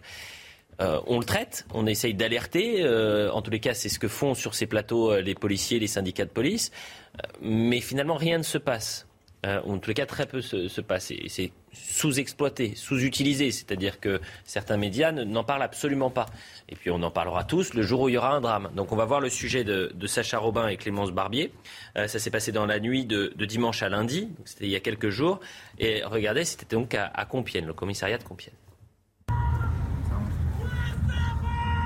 Opération surveillance du quartier du Clos des Roses, situé à côté du commissariat de Compiègne. C'est quoi le but exactement là, de cette soirée? Bah, Vous montrer un petit peu notre force. Euh, voilà, dire ce qui s'est passé hier soir, c'est pas, pas acceptable. 24 heures après les attaques contre le commissariat, les contrôles se multiplient dans ce quartier gangréné par le trafic de drogue. On va faire un petit tour dans l'eau. Chaque recoin de l'immeuble est scruté. Cette nuit-là, plusieurs sachets de drogue sont saisis. C'est quoi exactement C'est quoi Je pense que c'est de l'héros, ça. Non, non, c'est de la bœuf. C'est quoi ça Autour des immeubles, les policiers tombent aussi sur une arme de poing. H. En deux ans, 94 épisodes de violences urbaines ont été recensés à Compiègne, dont 90 au Clos des Roses. Face à la situation, les habitants sont désabusés. On montre à la population qu'ils ne sont pas abandonnés, Trois auteurs des violences de dimanche soir ont été interpellés et placés en garde à vue.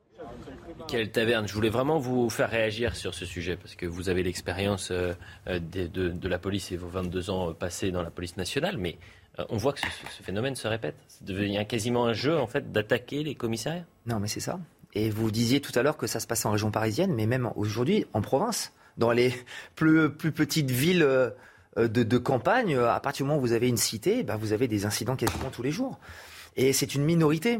Et d'ailleurs, ce, collègue policier a, raison parce que en fait, les premières victimes, ce sont euh, ces personnes qui vivent dans ces quartiers, qui n'ont strictement rien demandé, mmh. qui demandent à vivre tranquillement. Et l'État aujourd'hui n'a pas de réponse ferme pour lutter contre cette minorité qui pourrit la vie des gens. Donc voilà, et ce sont des, individus parfaitement connus. Donc euh, il y a en fait deux problématiques. La première, c'est qu'il n'y a pas de réponse pénale. Donc ils se disent, bah continuons, puisque de toute façon derrière on sait qu'on risque rien. Et il y a aussi les policiers qui euh, sont confrontés aussi à une riposte qui doit être proportionnée puisqu'ils sont tout le temps jugés coupables.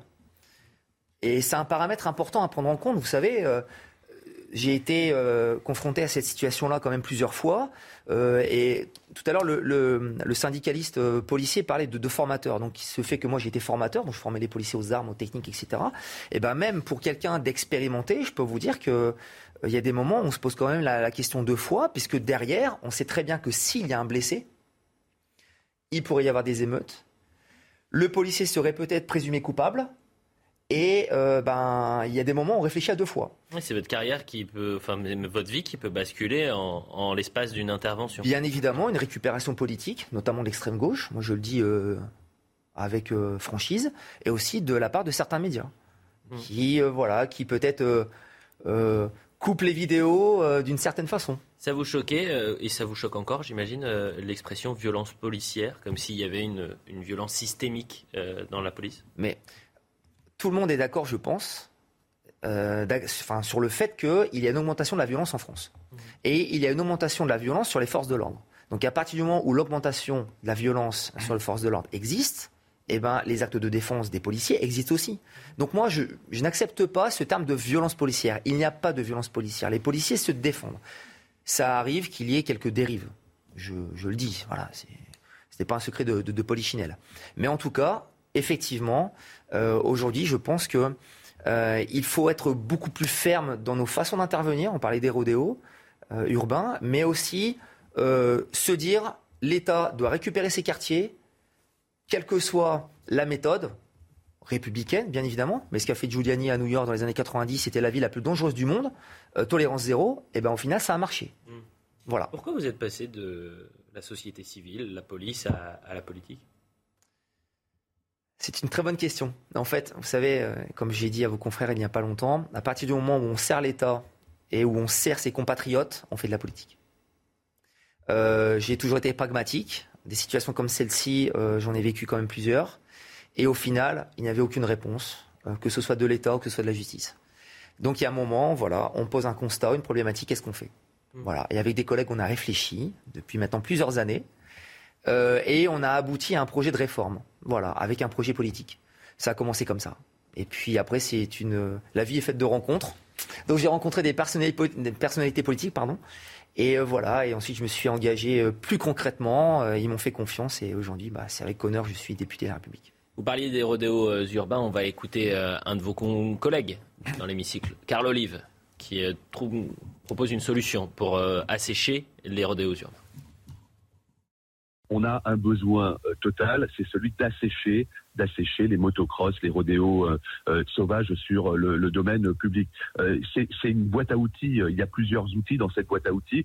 L'un des outils, un serait par exemple d'arrêter de, vendre des motocross à des personnes qui ne sont pas habilitées à pouvoir en faire. La motocross, c'est pas pour être sur le domaine public. il n'y a pas que les motocross, hein, il y a aussi les quads et puis il y a aussi parfois des, des, motos toutes simples. Là, je parle des motocross. Là, je parle des motocross qui ne peuvent pas être vendus à des particuliers qui ne sont pas affiliés à une association sportive. Premièrement. Deuxièmement, il faut avoir la main c'est-à-dire que le délit de complicité, on parle souvent de présomption d'innocence. Euh, le délit de complicité, c'est celui qui euh, va euh, faire croire que lorsqu'il a prêté son véhicule, son, sa, moto, il ne savait pas que son, que son ami, que son copain, que son pote allait faire du rodéo. Faut arrêter de prendre les gens pour des imbéciles. Systématiquement, ce délit de complicité, pour moi, il doit entraîner la, la destruction de la moto. Point barre et il faut derrière systématiquement euh, pouvoir user de la vidéoprotection. Euh, ça, bon nombre de villes le, font euh, évidemment, mais qu'on puisse protéger également nos, nos, policiers qui aujourd'hui ben, n'osent pas trop et on va certainement pas envoyer nos, nos policiers au casse-pipe. Donc il faut la main ferme et puis derrière faire en sorte qu'on puisse assécher encore une fois le, le, marché des, des, des, motos, des motocross, des quads comme vous dites sur le domaine public. Je rappelle encore une fois la réponse pénale pour un rodéo urbain. Euh, la réponse, ce serait un an de prison, 6 points sur le permis et 15 000 euros d'amende. Euh, et là, je ne parle pas s'il y a de, euh, est-ce que vous considérez qu'un an de prison, 6 points de permis et 15 000 euros d'amende, c'est suffisant? C'est-à-dire qu'un an de prison, celui qui commet le rodéo urbain, il ne va pas, il ne passe pas par la case prison, évidemment. Bah, il faut déjà que les 15 000 euros d'amende soient recouvrés. Vous savez comment ça se passe. Bien sûr. On prononce des amendes et puis euh, on laisse filer. le problème, c'est qu'on les prononce même pas. C'est bien le problème. Les gens sont insolvables. c'est des peines Donc, évidemment. Euh, on peut toujours durcir les lois de cette manière, c'est-à-dire avoir des sanctions plus fortes. Mm. Mais euh, c'est l'application, vous le disiez tout à l'heure, euh, des peines qui ne sont pas respectées. Il y en a, je crois, 80 000 en France. C'est beaucoup trop. Euh, mais vous avez vu, en Grande-Bretagne, ils ont remédié, en tout cas, ils ont réussi à diminuer le nombre de ces... Avec une nouvelle stratégie. Voilà, une nouvelle stratégie beaucoup Tamponne. C'est-à-dire qu'on percute. absolument. Et il y a très peu de... Je crois qu'il n'y a même aucun cas... aucun mort. Aucun mort et très peu de blessures. C'est une mesure qui est en place depuis 2018, mais c'est surtout à l'origine pour lutter contre les vols à l'arraché. Un dernier mot avec Anan Bakioui, euh, qui est secrétaire national du syndicat des commissaires de police nationale. Merci euh, euh, d'être avec nous, hein, bien évidemment. Sur les rodéos urbains, est-ce que là aussi, il va falloir qu'il y ait une réponse pénale beaucoup plus ferme? Comme à chaque fois, et de toute façon, euh, forcément, les policiers font leur travail. Euh, je pense qu'il faut réfléchir aussi à la confiscation et surtout à la destruction de ces matériels qui sont utilisés et qui sont relativement onéreux. Euh, on se pose aussi la question de comment ces gens-là peuvent réussir à se payer des quads ou des motocross qui valent des fois 15 000 euros. Mais je pense qu'il y a aussi cette réflexion à avoir sur ce domaine-là, pour pouvoir justement en faire justement publicité euh, pour euh, dissuader euh, tous ces, tous ces personnes, tous ces délinquants mm. de, de, pratiquer ces urbains. Eh bien, écoutez, merci. Juste un, Morin, un, mot parce qu'il Juste un mot sur la proposition de, de Carl Olive. Je suis absolument affligé de voir qu'on propose aujourd'hui une mesure liberticide euh, sur l'ensemble de la population parce qu'on est incapable de réguler ce que fait une extrême minorité. Quand on est incapable d'appliquer la loi, de la faire appliquer sur le territoire et que par conséquent on, on propose d'interdire la vente sur l'ensemble de la population la vente de motocross, euh, moi, ça me semble absolument incongru. Ça veut dire que demain, si on est incapable de limiter les attaques au couteau, on va restreindre la vente de, couteaux dans les supermarchés? J'achèterai que des cuillères. Voilà. Non, mais jusqu'où est-ce qu'on va avec ce, type de proposition? Non, mais c'est grotesque. C'est la même logique que les caméras. Hein. C'est pas d'attaque ciblée, donc on va surveiller tout le monde. La publicité. On revient dans un instant et puis on essaiera d'alterner euh, avec des actualités euh, un peu plus euh, légères. on va rendre hommage à Jean-Jacques Simpé dans, dans, un instant avec un, dessinateur en, en, direct. On parlera de Karim Benzema. Tiens, qui aime le foot autour du plateau? Louis Morin, vous êtes un, footeux? Non, je suis pas très footeux, mais j'ai mon avis sur Karim Benzema. Ah bah, de toute façon, vous allez être un peu votre. J'aurais pu vous dire, vous aimez la météo? Oui, j'y connais pas grand-chose, mais j'ai mon avis sur la météo et je vais vous la donner. Moi, j'aimais beaucoup Saint-Etienne dans le temps. Ah, saint et les Verts. Qui c'est les plus forts, évidemment, c'est les Verts. Bah c'est aussi le Paris Saint-Germain. Allez, la pub. Quasiment 11h sur CNews. On continue d'être ensemble pour l'heure des pros jusqu'à 11h euh, avec euh, Michael Taverne, député Rassemblement national de la 12e circonscription du Nord, Louis Morin, journaliste politique et réalisateur qui ne joue pas au foot, qui n'est pas spécialiste de football, mais qui a un avis sur Karim Benzema. Voilà ce que vous nous avez dit avant la publicité. Denis de Montpion, éditorialiste, et Michael Sadoun, chroniqueur pour le Figaro. 10h30, le point sur l'info, et on va parler de Jean-Jacques Sampé dans un instant. À Paris, l'homme accusé de refus d'obtempérer aggravé et blessure involontaire a été reconnu coupable par la justice. Jugé en comparution immédiate ce jeudi, il a écopé de deux ans d'emprisonnement, dont un an avec sursis. Ce lundi, les policiers avaient stoppé sa course en percutant son véhicule. Certains départements anticipent le risque d'incendie. C'est le cas de l'île-et-Vilaine en Bretagne. L'accès aux forêts est interdit au moins jusqu'à demain et euh, concerne 90 communes. Toute infraction sera punie, a annoncé la préfecture. McDonald's annonce rouvrir certains restaurants dans l'ouest de l'Ukraine. Ils étaient fermés depuis le 24 février dernier lors de l'invasion du pays par l'armée russe. Le, groupe indique avoir pris cette décision après de longues consultations et discussions avec des responsables ukrainiens. Voilà pour le point sur l'information. On va rendre hommage à Jean-Jacques Sampé, le co-créateur du petit Nicolas, euh, avec René Goscinny qui est décédé à l'âge de 89 ans et il aurait eu 90 ans dans, quelques jours. Euh, il est décédé euh, paisiblement dans sa résidence de vacances entouré de sa femme et de ses amis proches, a annoncé son épouse euh, Martine Gossieux-Sampé.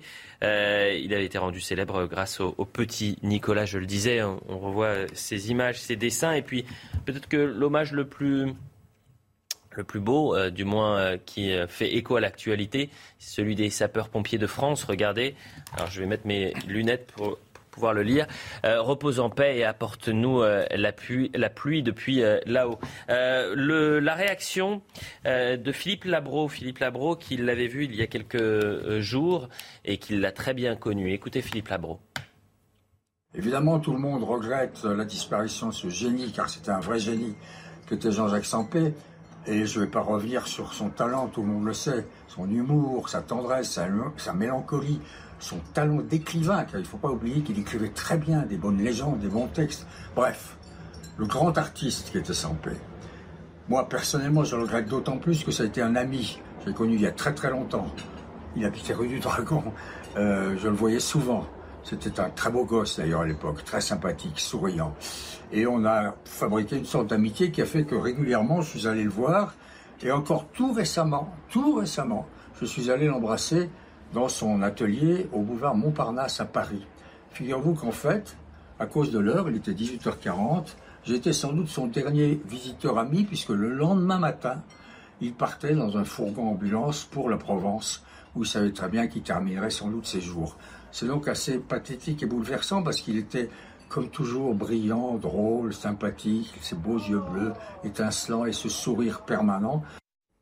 Voilà pour les mots de très forts de Philippe euh, Labro et ce, témoignage qu'il nous livre. Est, totalement justifié car Sampé, c'est vrai, il avait un trait de génie. Euh, parce qu'on dit toujours, voilà, le père du petit Nicolas, mais il ne faut pas perdre de vue que ça a été un dessinateur qui a apporté beaucoup à la presse euh, il a longtemps, d'ailleurs, euh, ses illustrations étaient dans Paris Match. C'était Roger Théron, le grand patron de match à l'époque euh, qui avait fait appel à ses talents. Oui. Euh, et puis euh, un peu plus tard, euh, il a aussi fait beaucoup de une du grand journal américain The New Yorker. Exactement. il était très très aimé là-bas et il avait, c'est vrai, cette simplicité dans le trait, cette finesse. Labro parlait de cette tendresse qu'il avait en effet toujours. Et quand on regarde ses albums, car il y a certes les petits Nicolas, mais il y a, beaucoup d'albums de Sampé, euh, il y a quelque chose de toujours très, euh, euh, comment dire, très attendrissant en effet. Et puis un peu, il avait une manière aussi de parler de l'absurde et de l'absurdité de la vie à travers ses dessins. Euh, avec son petit personnage, en effet, mais aussi. Euh, euh, Vous parliez de Paris Match. J'ai eu un message de Patrick Maël, directeur général de Paris Match, qui me dit J'entends dire et répéter que Sampé était depuis 40 ans le dessinateur de New York, du New Yorker. C'est vrai. Mais il était depuis toujours celui de Paris Match, ah, qui, à travers une sélection de ses œuvres, mhm. lui rendra un vibrant hommage dans son prochain numéro. Et je pense que Patrick Mahé Patrick sera a parfaitement raison. Ce soir, il sera avec nous ce soir, Patrick Mahé, et il devrait nous euh, venir avec plein de, documents euh, sur, euh, sur Jean-Jacques Sampé. On est en, direct avec Olivier Reynaud. Merci d'être avec nous, Olivier Reynaud. Vous êtes dessinateur de presse. quel regard vous a apporté à travers sa, sa plume et ses dessins Jean-Jacques Sampé? Qu'est-ce qu'il représentait pour vous? Avant tout, j'étais un petit garçon quand lui a commencé, commencé sa carrière. Moi, je suis d'une famille de dessinateurs, donc évidemment, j'ai été sensibilisé au, à, tous ces, j'allais dire tous ces oncles entre guillemets, parce que parmi eux, j'en avais un vrai qui était Jacques Faisan. Et euh, Sampé était un dessinateur à part. Euh, parce que euh, il, son sujet c'était les gens. Et ça a toujours été bienveillant. Il y a des dessinateurs qui sont foudroyants, très drôles mais ce sont des flingueurs. Il a toujours son son il a été parfait son dessin était son graphisme était parfaitement en équilibre euh, avec les idées, le regard qu'il apportait sur la société, qu'il s'agisse du monde des snobs ou euh, de simples personnages d'ailleurs qu'il a créé, euh, qui est des personnages récurrents. Euh, il avait un, un, graphisme qui lui permettait euh, de certaines souplesses. Il y a des dessinateurs qui ont des dessins rigoureux, rigoureux, voire trop rigoureux. Lui, non. Euh, en quelques traits, vous savez, le dessin, ça a cette faculté, c'est de permettre d'évoquer une forme. Mmh. Eh bien, lui était un évocateur, parce que si vous regardez ses dessins, il n'y a pas énormément de traits. Mais l'orientation de ces petits traits convexes qui euh, situent l'œil, rien que l'orientation de ces traits et leur longueur, donne, apporte une précision sur ce que regardent les personnages et même presque à la distance, à quelle distance se situent ceux qu'il regarde. Vous voyez, c'est c'est un homme de, de précision, de nuance, ce qui est une chose qu'aujourd'hui la nuance c'est pratiquement un objet de contrebande. euh, et euh, alors par ailleurs, euh, il a été influencé au début, mais nous sommes tous influencés quand nous débutons par Steinberg. Et il est allé aux États-Unis, il a travaillé au New Yorker. Les, Américains, qui sont des vrais pros, ont, apprécié et su trouver dans son dessin euh, les, les qualités uniques personne. Il y a quelques quelques crétins qui ont tenté de de, de s'engager dans sa, sa suite et de faire du sous-produit, mais son dessin est totalement à part. Moi, j'en ai connu des, des, dizaines de cette époque. Euh, eh bien, partie de vos auditeurs, ça ne dira rien, mais euh, Bellus, qui était une star, etc. Et, le, et Sampé, c'est à part. Eh bien, merci beaucoup, euh, Olivier euh, Reynaud, pour cet euh, hommage à, à, à Jean-Jacques Sampé et, et, tout ce que vous avez pu nous, nous raconter sur, sur ce dessinateur. Emmanuel Macron a également réagi. Voilà ce qu'il dit, le jazz, la tendre ironie, la délicatesse de l'intelligence, du petit Nicolas en passant par Monsieur Lambert jusqu'au promeneur de Saint-Germain-des-Prés.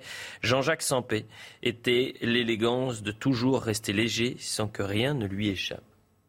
C'est tout à fait euh, pertinent. Et c'est vrai que Sampé a longtemps habité euh, au cœur de Paris, place Saint-Sulpice, mmh. et euh, il avait pour habitude, il y avait un banc là, et il venait le matin.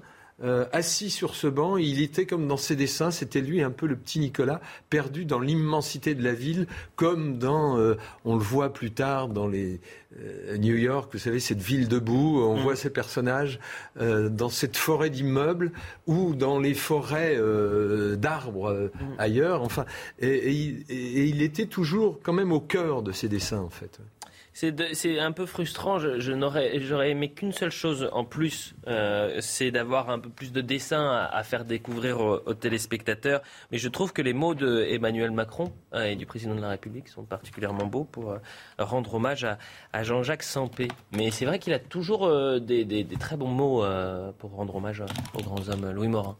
Peut-être un mot. Oui, un mot. Euh, moi, je me demande euh, simplement, j'ai appris à lire avec le petit Nicolas, comme euh, beaucoup de générations. C'est vrai. C'était un de mes, premiers livres. Et je me demande si aujourd'hui, je l'espère, on, continue à apprendre à lire avec le petit Nicolas, si, si ça va continuer au, fur et à mesure, au, fur des, des, prochaines générations, parce qu'avec la concurrence bien de, de, Netflix, de, de, toutes les plateformes, on sait bien que le marché de l'attention des plus jeunes est de plus en plus sollicité. Donc voilà, c'était simplement. Il y a un document, euh, tout un reportage dans euh, le magazine du Point cette semaine sur euh, l'enfance et sur à quel âge il faut faire lire les enfants, qu'est-ce qu'il faut faire lire aux enfants aujourd'hui et en fait il faut essayer de les faire lire le plus tôt possible. Et ils expliquent même dans le Point que les bébés peuvent lire, à leur manière, bien évidemment, mais que les, les, bébés peuvent lire. Donc, euh, très intéressant. J'invite les téléspectateurs à voir. La particularité de, l'heure des pros, c'est aussi de jongler sur les actualités. On vient de rendre hommage à, à Jean-Jacques Sampé. On va parler d'une actualité beaucoup plus lourde euh, et bien moins agréable, à savoir la guerre en Ukraine. Euh, pourquoi? Parce que la menace nucléaire se précise en Ukraine. Euh, le Conseil de sécurité de l'ONU a, tenu hier une réunion d'urgence. Volodymyr Zelensky a appelé le monde à réagir pour chasser euh, l'ennemi russe. Et mercredi, plusieurs frappes ont touché des villes voisines de la centrale de Zaporizhia. On en avait déjà parlé il y a quelques mois de cette centrale nucléaire, mais la situation est donc très grave, selon le patron de l'Agence internationale de l'énergie atomique. Écoutez. L'heure est grave. L'heure est très grave. Et l'AIEA doit être autorisée à mener sa mission à Zaporizhia aussi vite que possible. Voilà pour la déclaration du, du euh, patron de l'agence internationale, concise mais inquiétante. On est en direct avec Patrick Martin-Genier. Patrick Martin-Genier, bonjour, merci d'être avec nous. Euh, que se passe-t-il euh, dans la centrale de Zaporizhia et est-ce que la menace nucléaire est, est encore un peu plus sérieuse? Euh, oui, euh, cette menace est véritablement euh, sérieuse, elle est tout à fait crédible. ce qui se passe, c'est qu'il y a eu des bombardements autour de cette centrale et évidemment, tout le monde s'accorde pour dire que nous serions à la veille d'une catastrophe nucléaire si jamais ces bombardements continuaient. Ce qu'on ne sait pas, c'est que vous avez parlé de bombardements autour de cette centrale, dans des villages autour de la centrale de Zaporizhia. Il n'en demeure pas moins que ce sont des sites de stockage euh, du matériel nucléaire usé qui ont été affectés. Vous savez que lorsque cette usine produit euh, du matériel nucléaire, il faut le retraiter. Le retraiter et donc il y a des euh, donc des, des zones de stockage. Mmh. On doit extraire le matériel radioactif, c'est-à-dire de fissuration, enlever le plutonium, l'uranium qui peut être réutilisé. Et il y a donc des sites de stockage. Et très clairement, on nous indique que des sites ont été affectés et que des containers auraient été touchés donc si on continue comme ça, c'est une catastrophe qui s'annonce. Et en effet, le directeur général euh, de l'Agence de l'international de l'énergie atomique, pardon, eh bien, a tout à fait raison d'appeler euh, la communauté internationale à réagir le plus rapidement possible. Inquiétude donc, messieurs. Euh, Michael Sadoun, quel regard vous portez là-dessus Cette menace nucléaire, je rappelle qu'au début de la, crise, hein, c'était deux Français sur trois qui s'inquiétaient d'un risque de conflit nucléaire et de conséquences euh, sur notre territoire. La France pourrait même être touchée. Moi, ce qui me, ce qui m'interroge un peu, c'est euh, est-ce que cet épisode, paradoxalement, pourrait remettre les parties autour de la table? Parce que, en fait, quand ça concerne le nucléaire, tout le monde a des raisons d'avoir peur. Les Russes comme les Ukrainiens, si la centrale de Zaporizhia est touchée, auraient raison d'avoir peur. Donc, paradoxalement, le nucléaire, civil comme militaire, euh, a une capacité à apaiser les tensions et à mettre tout le monde autour de la table parce que le risque est tellement global et il traverse tellement les frontières que paradoxalement, ça peut représenter un espoir, ça peut représenter une catastrophe totale, mais je ne sais pas. Peut-être qu'on pourrait en profiter pour remettre tout le monde sur des négociations. Malheureusement, je ne crois pas que ce soit actuellement la ligne de Vladimir Poutine. Au contraire, qui a joué euh, l'embrasement depuis le début et qui avait euh, déjà utilisé cette menace avec la centrale de Tchernobyl il y a quelques semaines. Euh, fort heureusement, il n'y avait pas eu d'accident nucléaire à, Tchernobyl. Aujourd'hui, on voit bien que la menace porte aujourd'hui sur, sur Zaporizhia, mais les bombardements qui continuent, c'est évidemment le fait de Vladimir Poutine. C'est ce qu'il fait. Il fait ça en réalité pour prendre en otage toute l'Union, toute l'Europe. Euh, et il y parvient, puisque aujourd'hui on est en train de parler de ce sujet. Et la volonté de Vladimir Poutine, c'est encore une fois eh bien, de prendre le dessus dans euh, les négociations. C'est dangereux pour les Russes eux-mêmes. Hein. C'est dangereux pour les Russes eux-mêmes, mais euh, on sait bien que les Russes, en la matière, pratiquent souvent la politique eh bien, du, bras de fer coûte que coûte. Denis de Montpellier. Non, ce qui est frappant, c'est que depuis des mois et des mois maintenant, on semble s'habituer à cette guerre et il faut euh, des bombardements près de cette centrale nucléaire pour qu'à nouveau on se, on se dise qu'il faudrait peut-être discuter. Alors il y avait des tentatives de négociation euh, en Turquie. Euh, Erdogan, le président turc, avait essayé de faire en sorte que la diplomatie, comme disait Emmanuel Macron, prime dans ce conflit.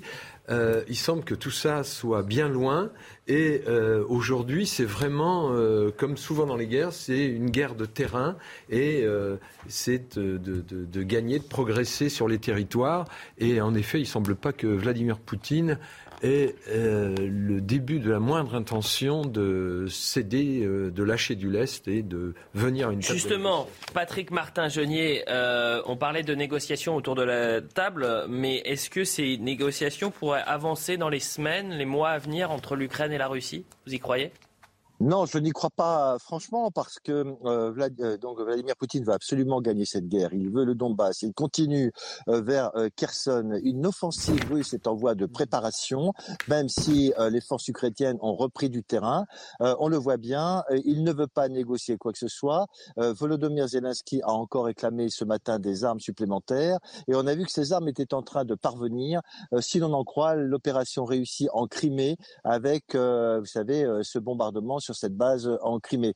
Donc, ce qui est très important, c'est qu'il ne veut pas arrêter. Le nucléaire constitue un élément de chantage de la part de Vladimir Poutine et il n'a pas le même rapport à la vie que peuvent l'avoir les Occidentaux. C'est très clair aujourd'hui, mais vous savez, même l'ambassadeur russe auprès des Nations Unies, Vassili Benzia, donc, enfin, excusez-moi, je ne rappelle pas son nom, enfin, en tout cas, l'ambassadeur auprès des Nations Unies a dit que nous étions à la veille d'une d'une catastrophe nucléaire s'il n'intervenait pas, mais il a ajouté que tout cela était de la faute de, de, des Ukrainiens. Donc voilà où on en est. Ils ne négocieront pas sur ce point, mmh. et c'est vrai que même les États-Unis sont très inquiets, mmh. mais hormis l'ONU et l'Agence internationale de l'énergie atomique, pour l'instant, personne ne réagit. La question est de savoir est-ce qu'on va laisser une catastrophe se réaliser telle que Tchernobyl ou Fukushima? Merci Patrick euh, Martin. Genier, euh, il est un peu plus de 10h45. On a commencé l'émission sur les incendies. Vous n'étiez pas avec nous, Michael Taverne. Et je rappelle que vous êtes euh, député du Rassemblement national de la 12e circonscription du Nord.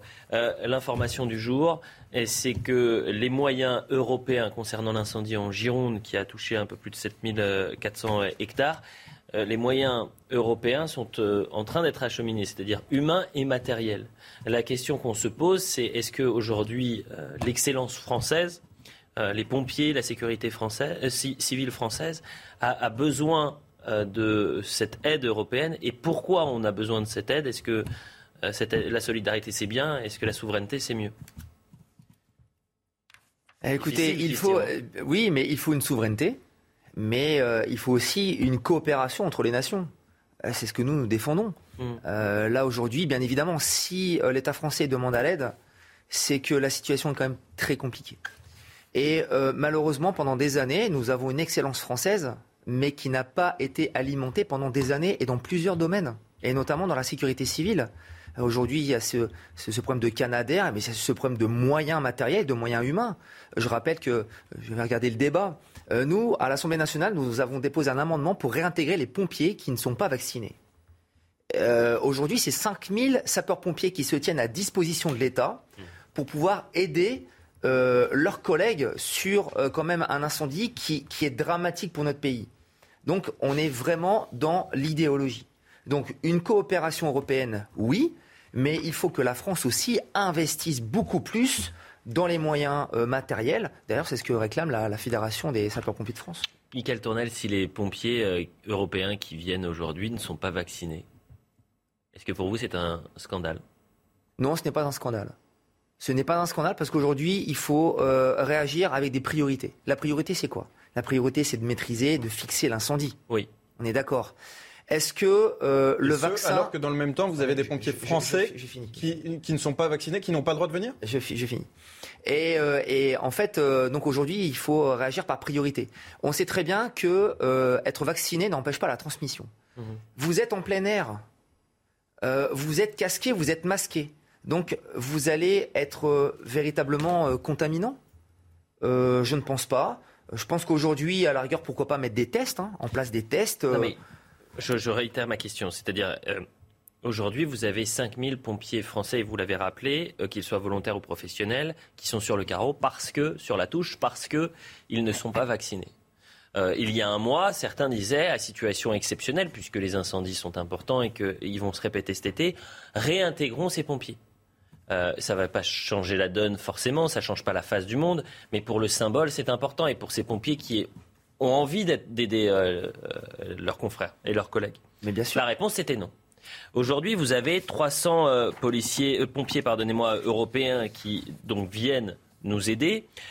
c'est un des moyens humains importants, mais c'est aussi les moyens de véhicules hein, qui, qui, sont importants, puisque vous avez 101 véhicules et 4 avions qui sont envoyés européens. Mais si parmi ces 361 pompiers, vous en avez, vous en avez qui ne respectent pas les conditions sanitaires qui sont imposées aux Français. Est-ce que c'est injuste? Peut-être pas scandaleux, mais est-ce que c'est injuste? Non, non, non, je ne pense pas. Je eh ben, pense pas parce qu'il faut, il faut des moyens humains pour maîtriser et fixer cet incendie. Mais bien sûr. Voilà. Donc, euh, ça, ne vous dérange pas que les eh pompiers français non vaccinés ne puissent pas intervenir, mais que les pompiers étrangers non vaccinés puissent intervenir Mais écoutez, nous, nous sommes pour la réintégration des sapeurs-pompiers qui ne sont pas vaccinés. Ah bah oui, oui mais ça c'est cohérent. Donc c'est cohérent. Mais à situation d'urgence, mais aujourd'hui, si on veut vraiment mettre les moyens pour euh, justement euh, fixer cet incendie, euh, aujourd'hui c'est la Gironde, ça a été le Finistère. C'est les Bouches-du-Rhône, c'est la Lozère. Peut-être que demain, ce sera dans toute l'Union européenne. Enfin, en tout cas, donc il faut. Bah, on l'espère pas bien évidemment. Bon, voilà ce qu'on pouvait dire sur les, les, incendies. Je voulais avoir votre réaction, qui est plutôt surprenante, mais c'est toujours transparent et c'est ça qui est intéressant. De toute façon, sur ce plateau, on dit la vérité on est transparent et ça arrive tout le temps. sur les autres plateaux, vous faites comme vous voulez. Euh, on va parler de Karim Benzema, on va un peu terminer. Puisqu'on est Jacques Vendroux, bonjour Jacques. Comment ça va les amis? Eh bien écoutez, ça va chaudement, ça va. Vous êtes encore euh, en, vacances Jacques ou vous préparez la rentrée? Je prépare la rentrée sur Europe 1 le lundi 29 août 20h 23h30 avec toute l'équipe d'Europe 1 mais je voudrais me permettre de vous donner une petite information, ah. car il y a eu un feu très important ici en Ardèche, euh, à côté de la, euh, dans la commune de, de Lagorce. J'ai hmm. tout noté pour ne pas raconter de bêtises. 300 hectares ont été brûlés, deux campings ont été évacués, et d'après ce qu'on m'a dit, eh bien, l'incendie, enfin, le, feu est en train actuellement de, d'être réglé, si on peut parler comme ça. Maîtrisé. Eh bien, on embrasse Mais je vous donne l'information, c'est important parce qu'on en a beaucoup parlé. Eh bien, on, on, salue les, habitants de cette zone qui est touchée par, par cet incendie en Ardèche et on salue évidemment euh, les, pompiers qui sont sur le terrain pour maîtriser ce feu. Euh, on va parler de Karim Benzema un peu. Ah oui, ah oui. Alors expliquez-nous, parce que la liste des 30 euh, nommé pour euh, le Ballon d'Or 2022 va être annoncé euh, dans les heures qui viennent. Karim Benzema fait-il partie des favoris? Je rappelle aux téléspectateurs que depuis 1998, cette distinction, qui est la plus haute distinction pour un, joueur professionnel, n'a pas, voilà, on n'a pas eu de Français Ballon d'Or depuis Zidane et 1998. Alors, est-ce que Karim Benzema va l'être? Attendez, regardez sur l'écran. Raymond Coppa, trois ballons d'or de suite. Michel Platini, Jean-Pierre Papin, Zidane. C'est une faute professionnelle si on n'accorde pas à Karim Benzema le ballon d'or. Il a tout gagné. C'est le meilleur avant-centre du monde actuellement. Il fait une carrière phénoménale à Lyon dans un premier temps et surtout au, au Real Madrid. Il a battu, il a égalé il y a, il y a 48 heures eh bien, le record historique de rôle un des meilleurs buteurs du Real avec 323 buts. Hmm. Bon, loin devant, il y a Ronaldo, 450 buts. En tous les cas, ce serait inadmissible, hmm. et je dis bien, je pèse mes mots, une faute professionnelle de ne pas l'attribuer à Benzema. Il a tout gagné. On aime ou on n'aime pas, mais c'est un immense champion sur le terrain en tous les cas. Une dernière chose, Jacques Vendroux, parce que aujourd'hui, on, on fête les 52 ans du Paris Saint-Germain 52 ans, le Paris Saint-Germain a 52 ans aujourd'hui. Euh, qu'est-ce qui fait que ce n'est pas un, club comme les autres, le, PSG bah, je rappelle tout simplement que le Real a 110 ans, que l'AC Milan a 120 ans, que le Bayern a 130 ans, qu'on peut aller très loin comme ça, hein, qu'il y a des clubs en France, le Havre a plus de 100 ans. Euh, oui, faites ses 52 ans, voilà. Bon anniversaire au Paris Saint-Germain. Mais je ne suis pas bouleversé par les 52 ans du Paris Saint-Germain. Le Paris Saint-Germain n'est pas encore une institution. Pour devenir une institution, il faut gagner la Ligue des Champions. Voilà, c'est tout. Bon. Euh, Benzema Ballon d'Or, c'est ça qu'il faut retenir. Et joyeux anniversaire, le Paris Saint-Germain, c'est aussi ça l'information. Non, non, mais bon anniversaire au Paris Saint-Germain, il n'y a pas de souci. Et je répète une nouvelle fois, Benzema mérite, mérite. On aime ou on n'aime pas le personnage, mais il mérite sur le terrain d'être ballon d'or. Oui, mais le sport, c'est pas que du terrain. Oh non, on va pas commencer le débat, c'est fini. non, le sport, vous avez, pas, vous avez déjà joué au le foot sport, Non, mais c'est pas que du terrain. Est-ce que vous avez déjà joué, Louis Morin de valeur. Oh le sport là, il y en a des valeurs. Bah oui. Mais oui, et, et c'est bien le problème. Karim Benzema a été oh, condamné cette année. Il a été, non, non, non, mais c'est pas rien. Il a été condamné pour complicité de tentative de oh chantage à un an de prison et 15 et 75 000 euros d'amende. Un an de prison et 75 000 euros d'amende et la même saison que la saison de sa condamnation. Jacques, s'il vous plaît. Vous voudriez lui décerner un titre honorifique de ballon d'or. Jacques Vendroux, est-ce que vous voulez lui répondre Donc en fait, on n'en a rien à faire. On n'en a rien à faire qu'il soit condamné. Ah, on n'en a rien à faire qu'il ait été condamné pour complicité de tentative de chantage. Non mais attendez, s'il a le ballon d'or, c'est bon, Jacques Vendroux. Mais je vous explique que le oh sport, c'est une affaire de valeur. Le sein du Real Madrid est sur le terrain. Le sport, c'est faut pas tout mélanger. Le sport, c'est pas que du terrain. Le sport, c'est politique en réalité. Il te s'en faut rendre. Écoutez, Vous avez lancé un débat alors qu'il fallait rendre Louis Morin. Je suis désolé, mais c'est un vrai sujet. On ne peut pas faire comme si le sport n'était pas politique. Le sport est politique. Son avis sur la question. Jacques Vendroux, merci beaucoup euh, pour cette intervention. Je à bientôt. Et je rappelle à notre ami qui vient d'intervenir que Benzema, que ça lui plaise ou non, sera Ballon d'Or. Voilà. Ouais. C'est la meilleure réponse. Merci eh ben, beaucoup, Jacques. On se retrouve la semaine prochaine, évidemment. À la réalisation, Michael Thomas. Au son, Grégory Poussidalo. À la vision, Alice Mallet. Euh, Samuel Vasselin et Inès Latrèche à la préparation de l'émission. C'est le duo de choc. Merci à, à tous les quatre. Hi, I'm Daniel, founder of Pretty Litter. Did you know cats tend to hide symptoms of sickness and pain? I learned this the hard way after losing my cat, Gingy. So I created Pretty Litter, a health monitoring litter that helps detect early signs of illness by changing colors, saving you money and potentially your cat's life. Pretty Litter is veterinarian developed, and it's the easiest way to keep tabs on your fur baby's health right at home. Go to prettylitter.com and use code ACAST for 20% off your first order and a free cat toy. Terms and conditions apply. See site for details.